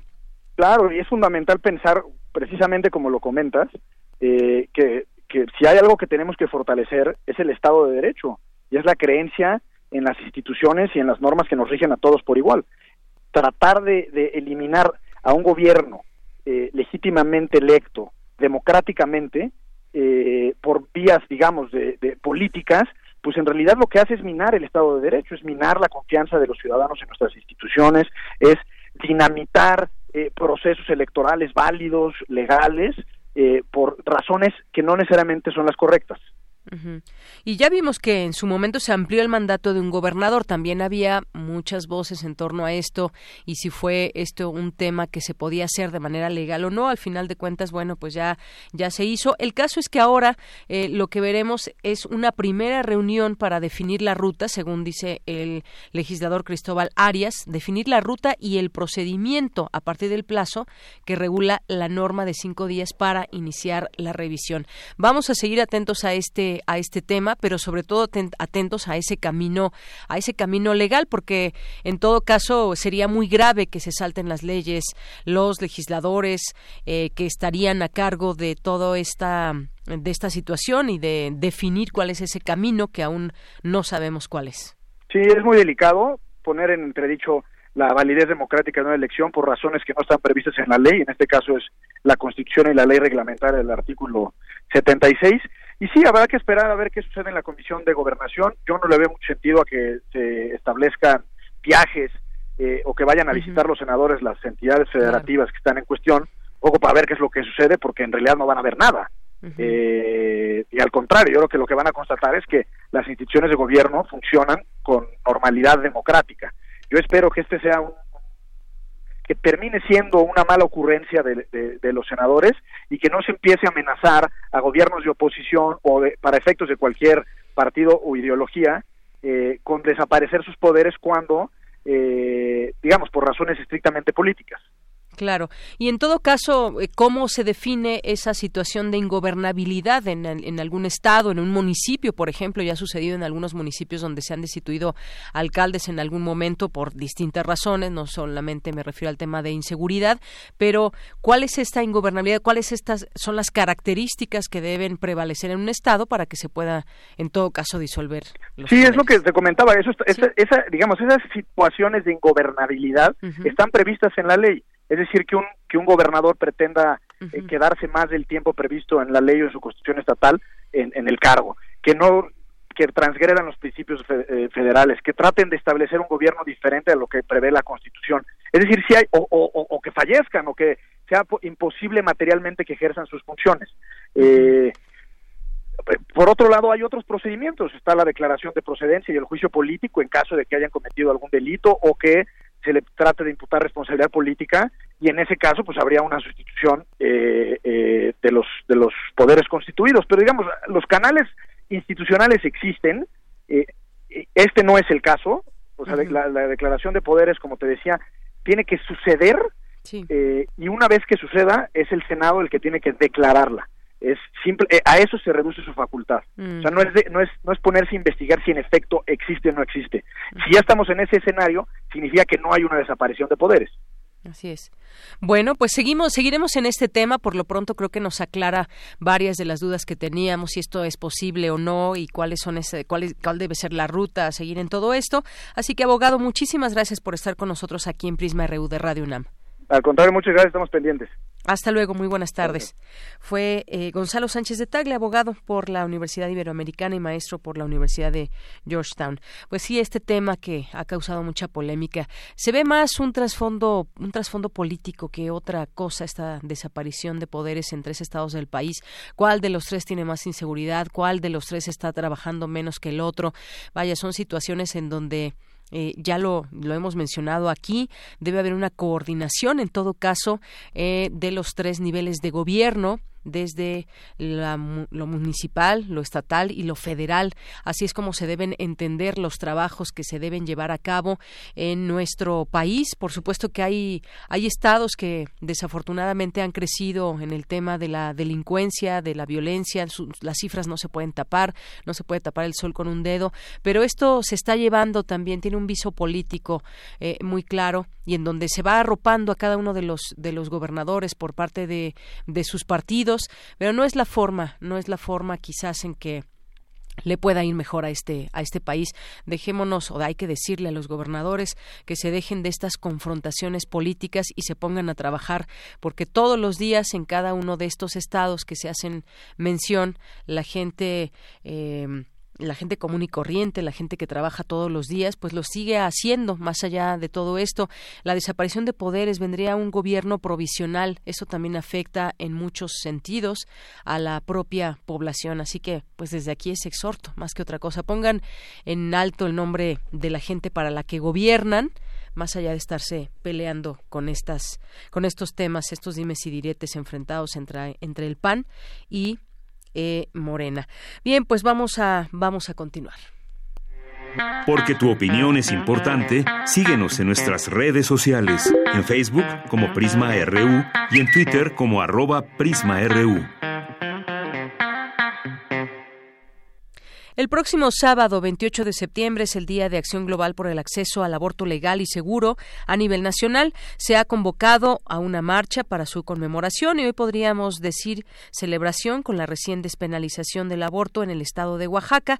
De esto va el tema de diversa versión de mi compañera Ruth Salazar. Diversa versión. Transitando al horizonte de la igualdad.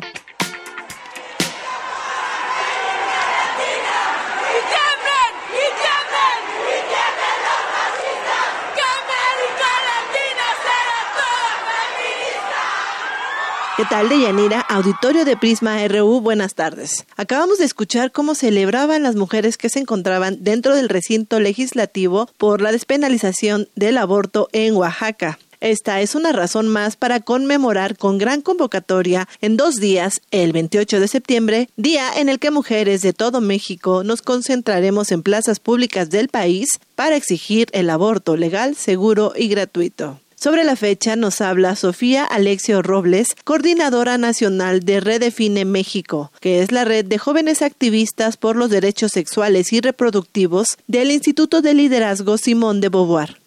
Y pues es muy importante decir que se, se, hace esta convocatoria en el marco del 28 de septiembre, que es el Día de Acción Global por la Despenalización del Aborto. La marcha es este, la marcha que se hace todos los años, el 28 de, de septiembre se convoca algún tipo de actividad, va a ser por la tarde y pues es importante decir que es un símbolo de lucha, todo el día es un día muy importante para, para los movimientos de derechos humanos feministas, no solo en América Latina y el Caribe, sino en todo el mundo y en especial en los países que viven y que tienen eh, marcos normativos restrictivos eh, como es México, fuera de la Ciudad de México, donde todavía está considerado un delito, eh, salvando las causales que son consideradas excepciones al aborto en las, en las entidades federativas. Además de la despenalización del aborto, se exige la libertad a las mujeres presas por abortar. También que el Estado se haga cargo de este problema de salud pública y le brinde la posibilidad a todas las mujeres de poder acceder a un aborto seguro. En México, solo en la capital del país y ahora en Oaxaca, la interrupción del embarazo es legal antes de las 12 semanas de gestación.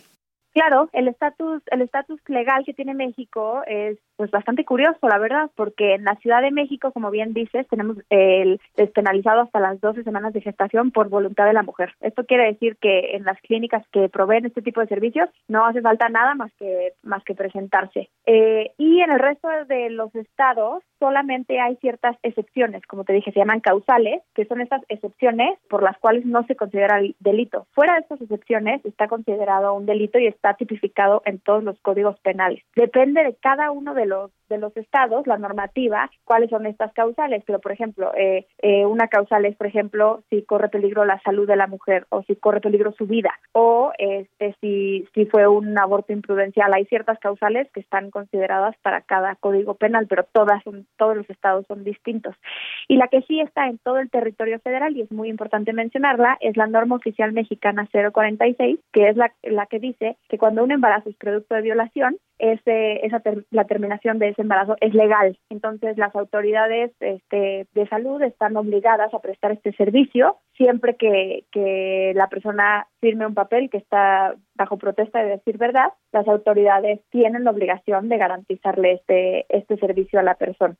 Es difícil estimar la realidad sobre la práctica del aborto clandestino en México. Su propia condición hace imposible tener estadísticas confiables. Las cifras cambian día a día y se puede estimar solo algunas de las muertes de mujeres por aborto clandestino diluidas dentro de las correspondientes por muerte materna. Sin embargo, las consecuencias a la salud en las mujeres que no pierden la vida son incuantificables y para poder seguir adelante con los códigos penales que faltan para que se garantice el derecho a la autonomía en, en toda la República Mexicana. Nada más puntualizar que se busca la despenalización del aborto en todo el territorio mexicano. Uno, porque es un tema de derechos humanos, porque está vinculado con el derecho a la salud, con el derecho a un plan de vida, con el derecho a la educación, con el derecho a la autonomía de las mujeres, etcétera. También es un tema de salud pública, porque si se despenaliza se evitan el elevado número de, muertes maternas que se tienen vinculados al aborto inseguro en este país. Y también es un tema de justicia social, porque las mujeres que viven en condiciones de mayor vulnerabilidad o que tienen menos recursos son aquellas que son más propensas a practicarse abortos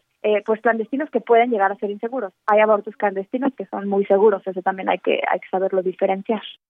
Este 28 de septiembre, diversas colectivas feministas en todo México saldrán a las calles a recordar, entre otras cosas, que ya se cumplió un año desde que las diputadas y senadoras se comprometieron a hacer el aborto ley y que además de Oaxaca no hay avances para hacer una ley a nivel nacional yo soy una activista que trabaja este tema, entonces yo tengo que creer que este país eh, va, va a saldar la deuda histórica que tiene con las mujeres y que, y que es posible construir un Estado que garantiza el derecho a la salud de las mujeres y pues eh, que está harto de, de, permitir que las mujeres sigan muriendo por, por este procedimiento que, o sea, no es nada más que un procedimiento médico y al, y al legislar desde preceptos morales o religiosos se está, pues está arriesgando la salud de muchísimas mujeres. Entonces, eh, yo apuesto por legisladores y legisladoras de cualquier partido político que garanticen el derecho a la autonomía y de la salud de todas las mujeres en México. Hoy peleamos por nuestros sueños. Vamos ya, vamos ya, vamos ya.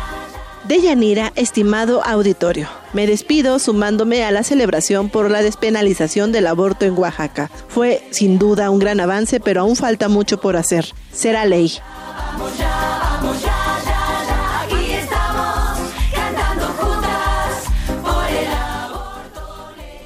Histórico, decía también el abogado Francisco Cue Martínez que entrevistábamos hace unos momentos sobre este tema. Gracias, gracias Ruth Salazar. Y vamos a regalar, ¿no vamos a poner alguna trivia o algo así?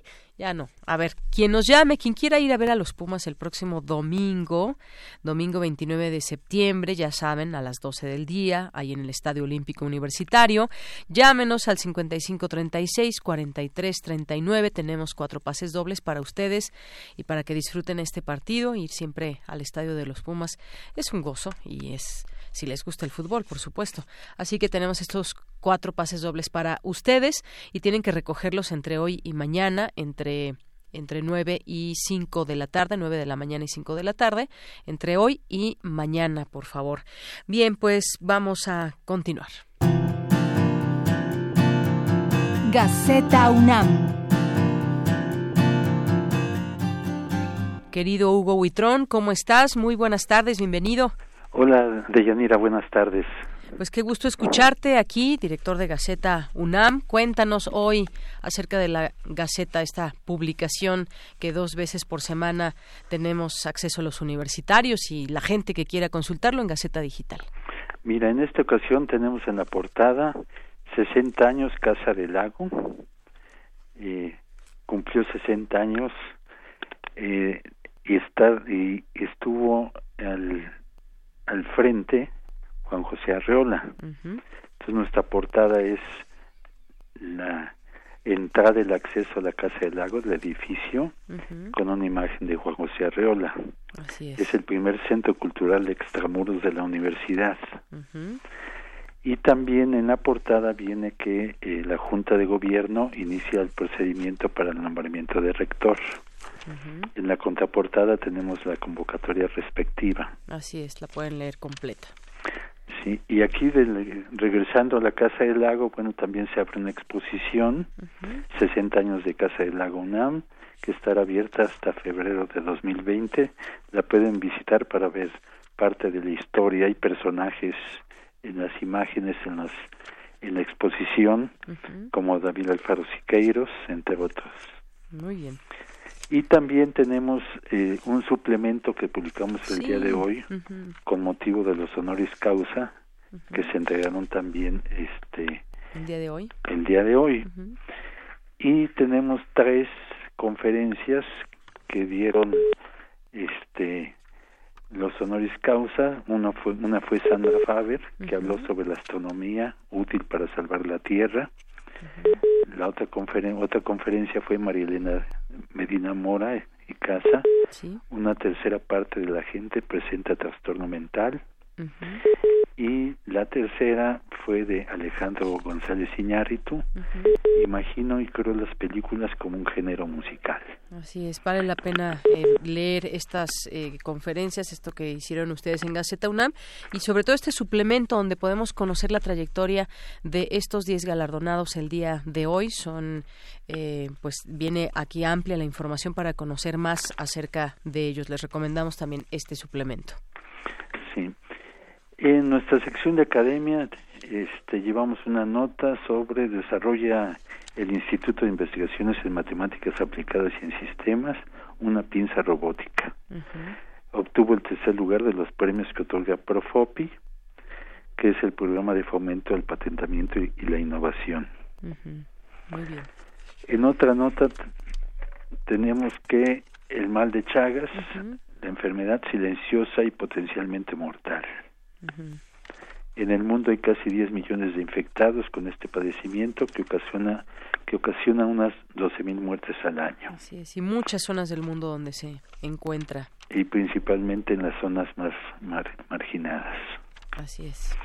Por este el, la este el parásito Trypanosoma cruzi, que es la chinche besucona. Así es. ¿Qué más, Hugo? Además llevamos eh, el aniversario de, lo, de Abbey Road. Hace 50 años salió a la, salió a la venta el, el, último disco de los, Beatles, que se hizo en estudio y que eh, salió a la venta en el Reino Unido precisamente hoy hace 50 años. Y es una, pues es, nos habla Carlos Arturo Flores Villela sobre el álbum este las últimas grabaciones conjuntas de The Beatles. Y pues es un homenaje también a, a, esta música que nos dejó este un gran legado. Y, y es muy importante para los jóvenes.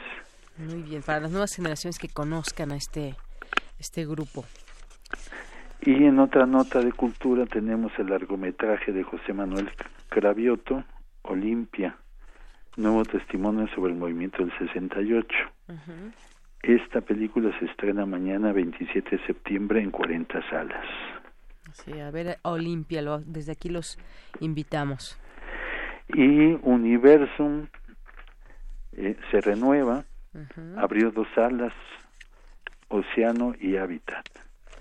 Dos salas que tienen interactivos, imágenes de gran formato, infografías, maquetas y en la misma gaceta llevamos las centrales las centrales es eh, siempre llevamos este imágenes de diferentes cuestiones y en esta ocasión llevamos las imágenes de las nuevas salas de de Universum.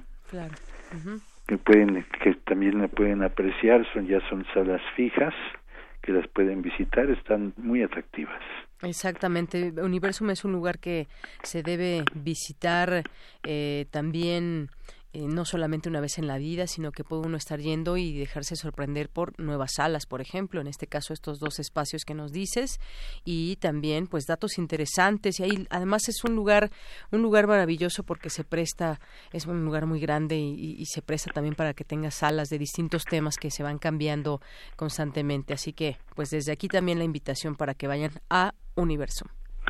Eh, pues eso es parte de lo que traemos en, en nuestra gaceta. Eh, no se olviden que la pueden consultar también desde el celular en gaceta.unam.mx y allí pueden ver lo que llevamos en la impresa y algunas otras otras notas informativas de diferentes aspectos. Muy bien. Pues Hugo Huitrón, muchísimas gracias por estar aquí con nosotros, como siempre. Te mandamos un abrazo.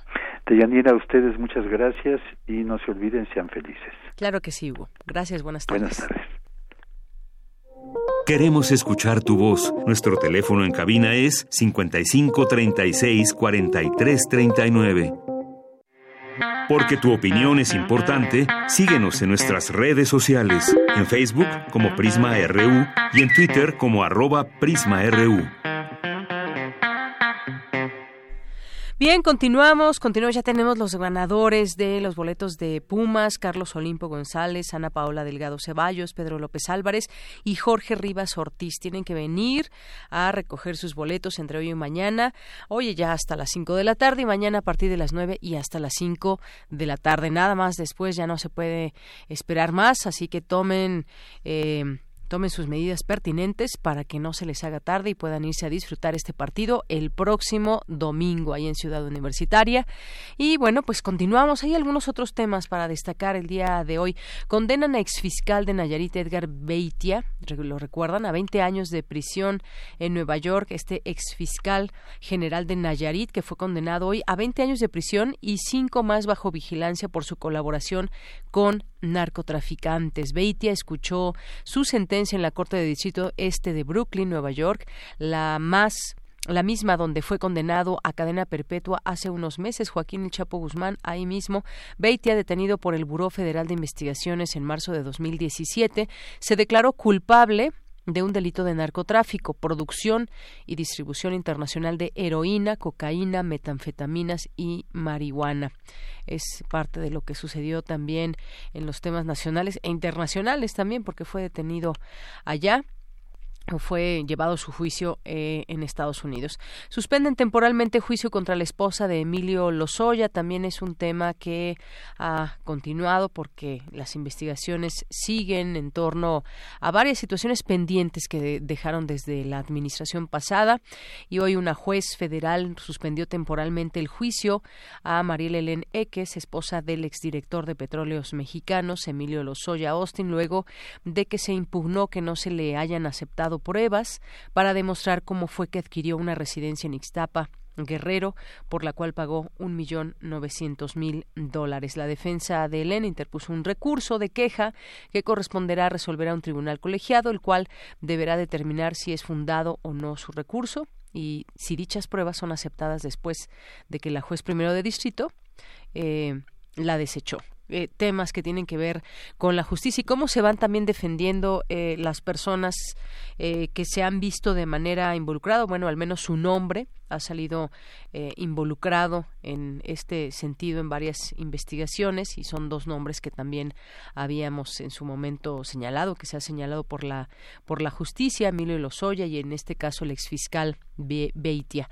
Bueno, pues parte de la información nacional que tenemos, vamos a también eh, seguir al tanto de este tema de Ayotzinapa. Hoy a las 4 de la tarde esta marcha que inicia desde el Ángel de la Independencia al Zócalo, todas estas actividades que hay. Y bueno, pues continuamos. Continuamos. Relatamos al mundo. Relatamos al mundo. Porque tu opinión es importante, síguenos en nuestras redes sociales, en Facebook como Prisma RU y en Twitter como arroba PrismaRU. Queremos escuchar tu voz. Nuestro teléfono en cabina es 55 36 43 39. Cine Maedro.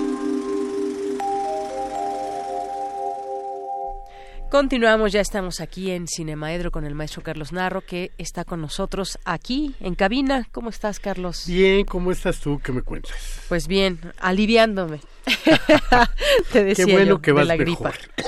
Así es, porque... Yo también voy un poco mejor. Bueno, pues ahí, la llevamos en estos tiempos otoñales. Está bien.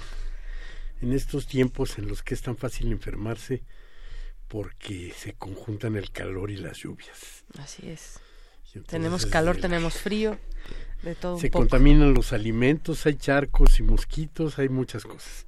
Hay dengue. En fin, afortunadamente ya vamos este de salida. De salida los dos. Así es. Y ojalá y también fuera de salida el presidente de los Estados Unidos, Donald Trump, pero de salida de de veras, porque no creo que va a ocurrir, ¿no? Va a ser la cuarta ocasión, ya lo han de haber platicado aquí este alguno de tus invitados, pero va a ser la cuarta ocasión en la que a un presidente eh, norteamericano se le plantee la posibilidad del juicio político. el famoso impeachment. Y ándale, ándale esa palabra que no que no me gusta, pues, pero que es el proceso con el que se inicia la posible destitución del, del, este, del presidente. Y fíjate nada más que es muy curioso.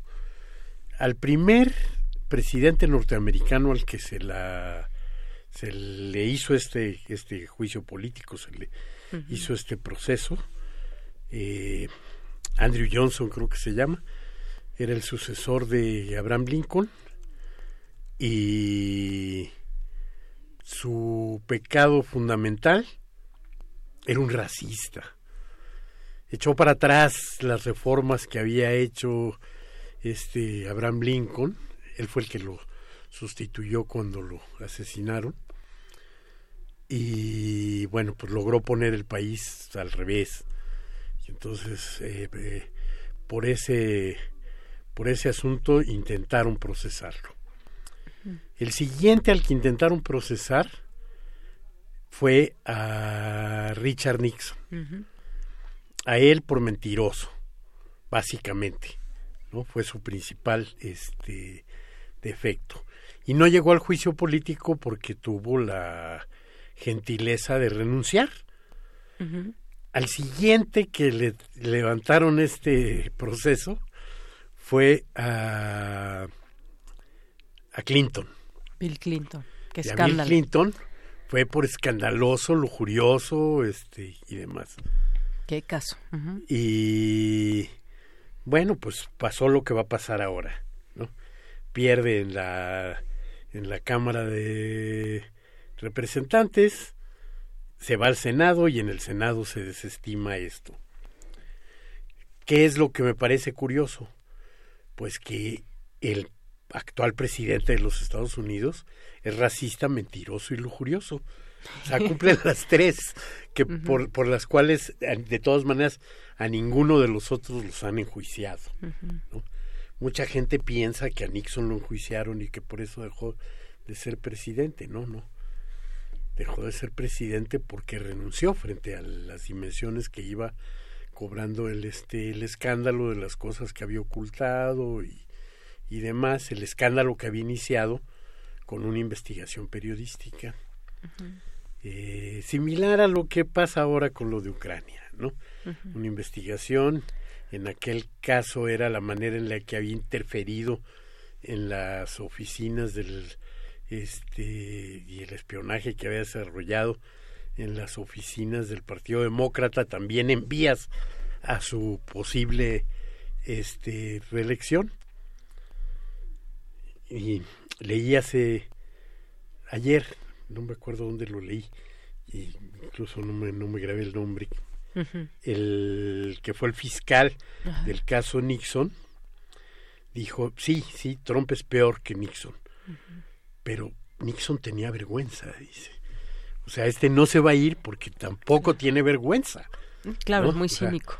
a pesar de todo eh, no tiene no tiene vergüenza y por lo tanto no tenemos muchas Y además quiere posibilidades volver a ser presidente. de que se vaya Quiere reelegirse. quizá el que se hagan las revelaciones de la manera en la que obtiene las cosas Ujú. sí le reste posibilidades a su reelección pero es un quizá nada más no yo creo que es valiente la la representante este demócrata Nancy Pelosi en arrancar todo este proceso pero pues nada más viendo la composición y cómo se van a llevar a cabo los votos en una Cámara de Senadores que tiene una mayoría muy clara este republicana y donde no solo se necesita mayoría como en el primer paso sino se necesita mayoría calificada de dos tercios más uno pues no no creo que vaya a, a proceder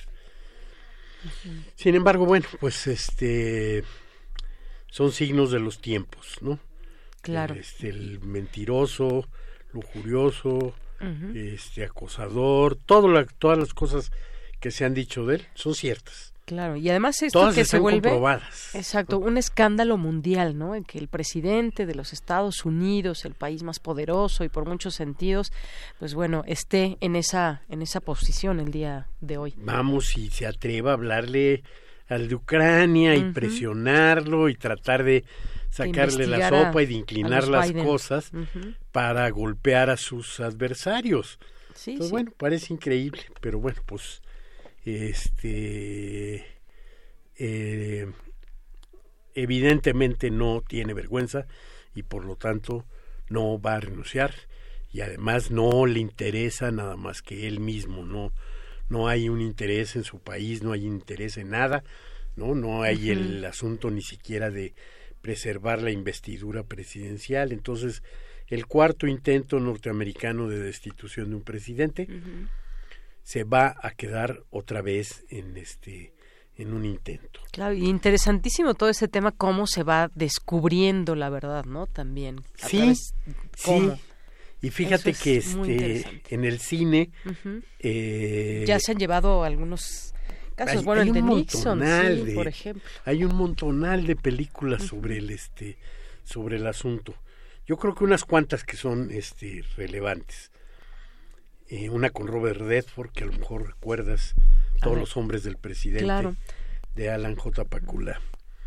La de Oliver Stone, este de Nixon y demás en las que es muy claro cuál es el papel de las de las este de los periodistas sí no o sea les da un papel protagónico que en nuestra época lo han lo han tenido no de pronto la la prensa sí ha sido capaz de incidir y cambiar la dirección de las cosas en este en los años previos a estos porque creo que ahora el este el cinismo supera las posibilidades de la de la prensa. Claro, entre investigaciones, filtraciones a las que se le debe dar seguimiento. Y la, la descalificación que rápidamente el, el, poderoso acude a decir estamos enfrente de una manipulación de la prensa o qué sé yo.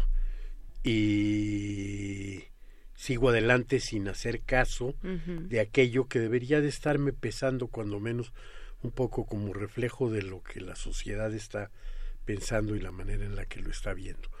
Pero bueno, pues en fin, el lo voy a dejar aquí el este el asunto. Sí. Sí, bueno, sí recomendando si tienen posibilidades de ver este eh, hay otra película que es específicamente de Watergate.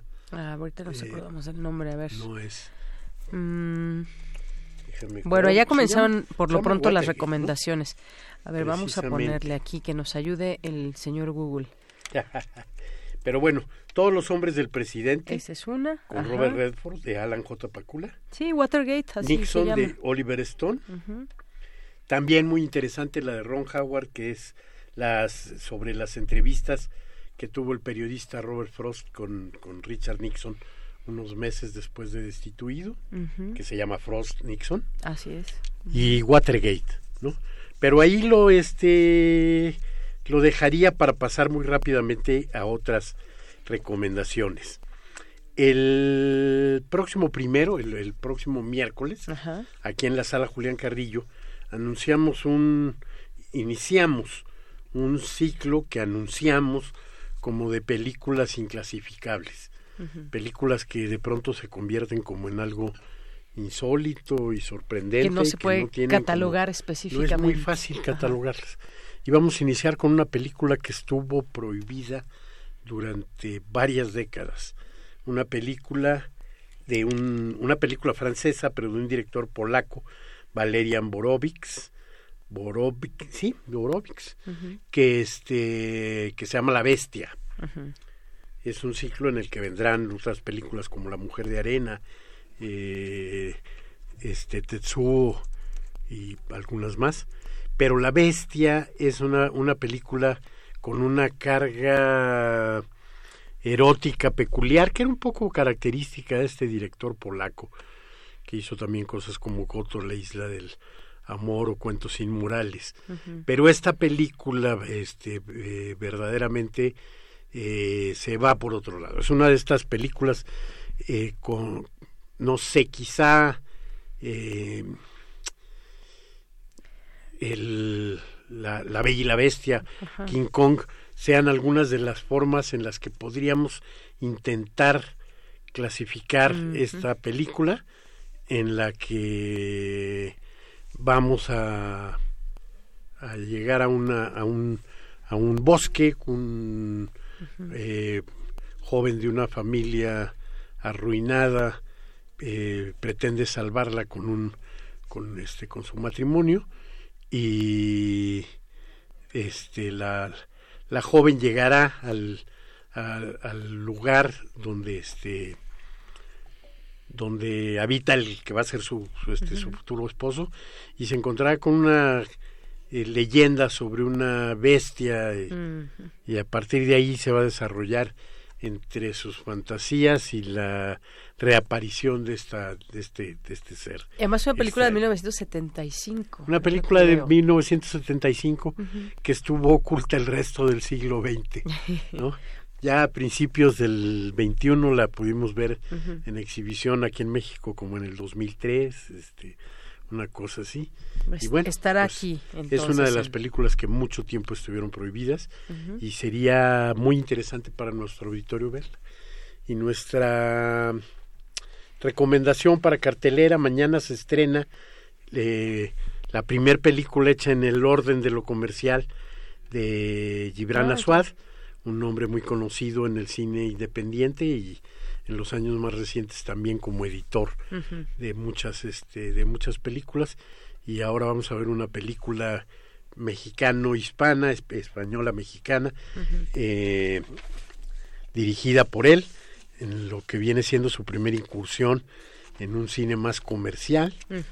Y bueno pues va a abrir con muchas con muchas salas el próximo miércoles en el programa Cinemorfosis vamos a tener a Gibran Azuada aquí con nosotros. ¿Pero qué película dijiste? Para entrevistarlo. La película se llama Todas las pecas Todas del las mundo. pecas del mundo. Todas las pecas del mundo. Bueno, pues ya la veremos. y es nuestra recomendación para esta para esta semana. Perfecto. Pues muchísimas gracias, Carlos. Con esto nos despedimos. Gracias a todos ustedes. Nos escuchamos el siguiente jueves y nosotros nos escuchamos mañana en punto de la una. Soy de Yanira Morán y en nombre de todo el equipo. Gracias, buenas tardes y buen provecho.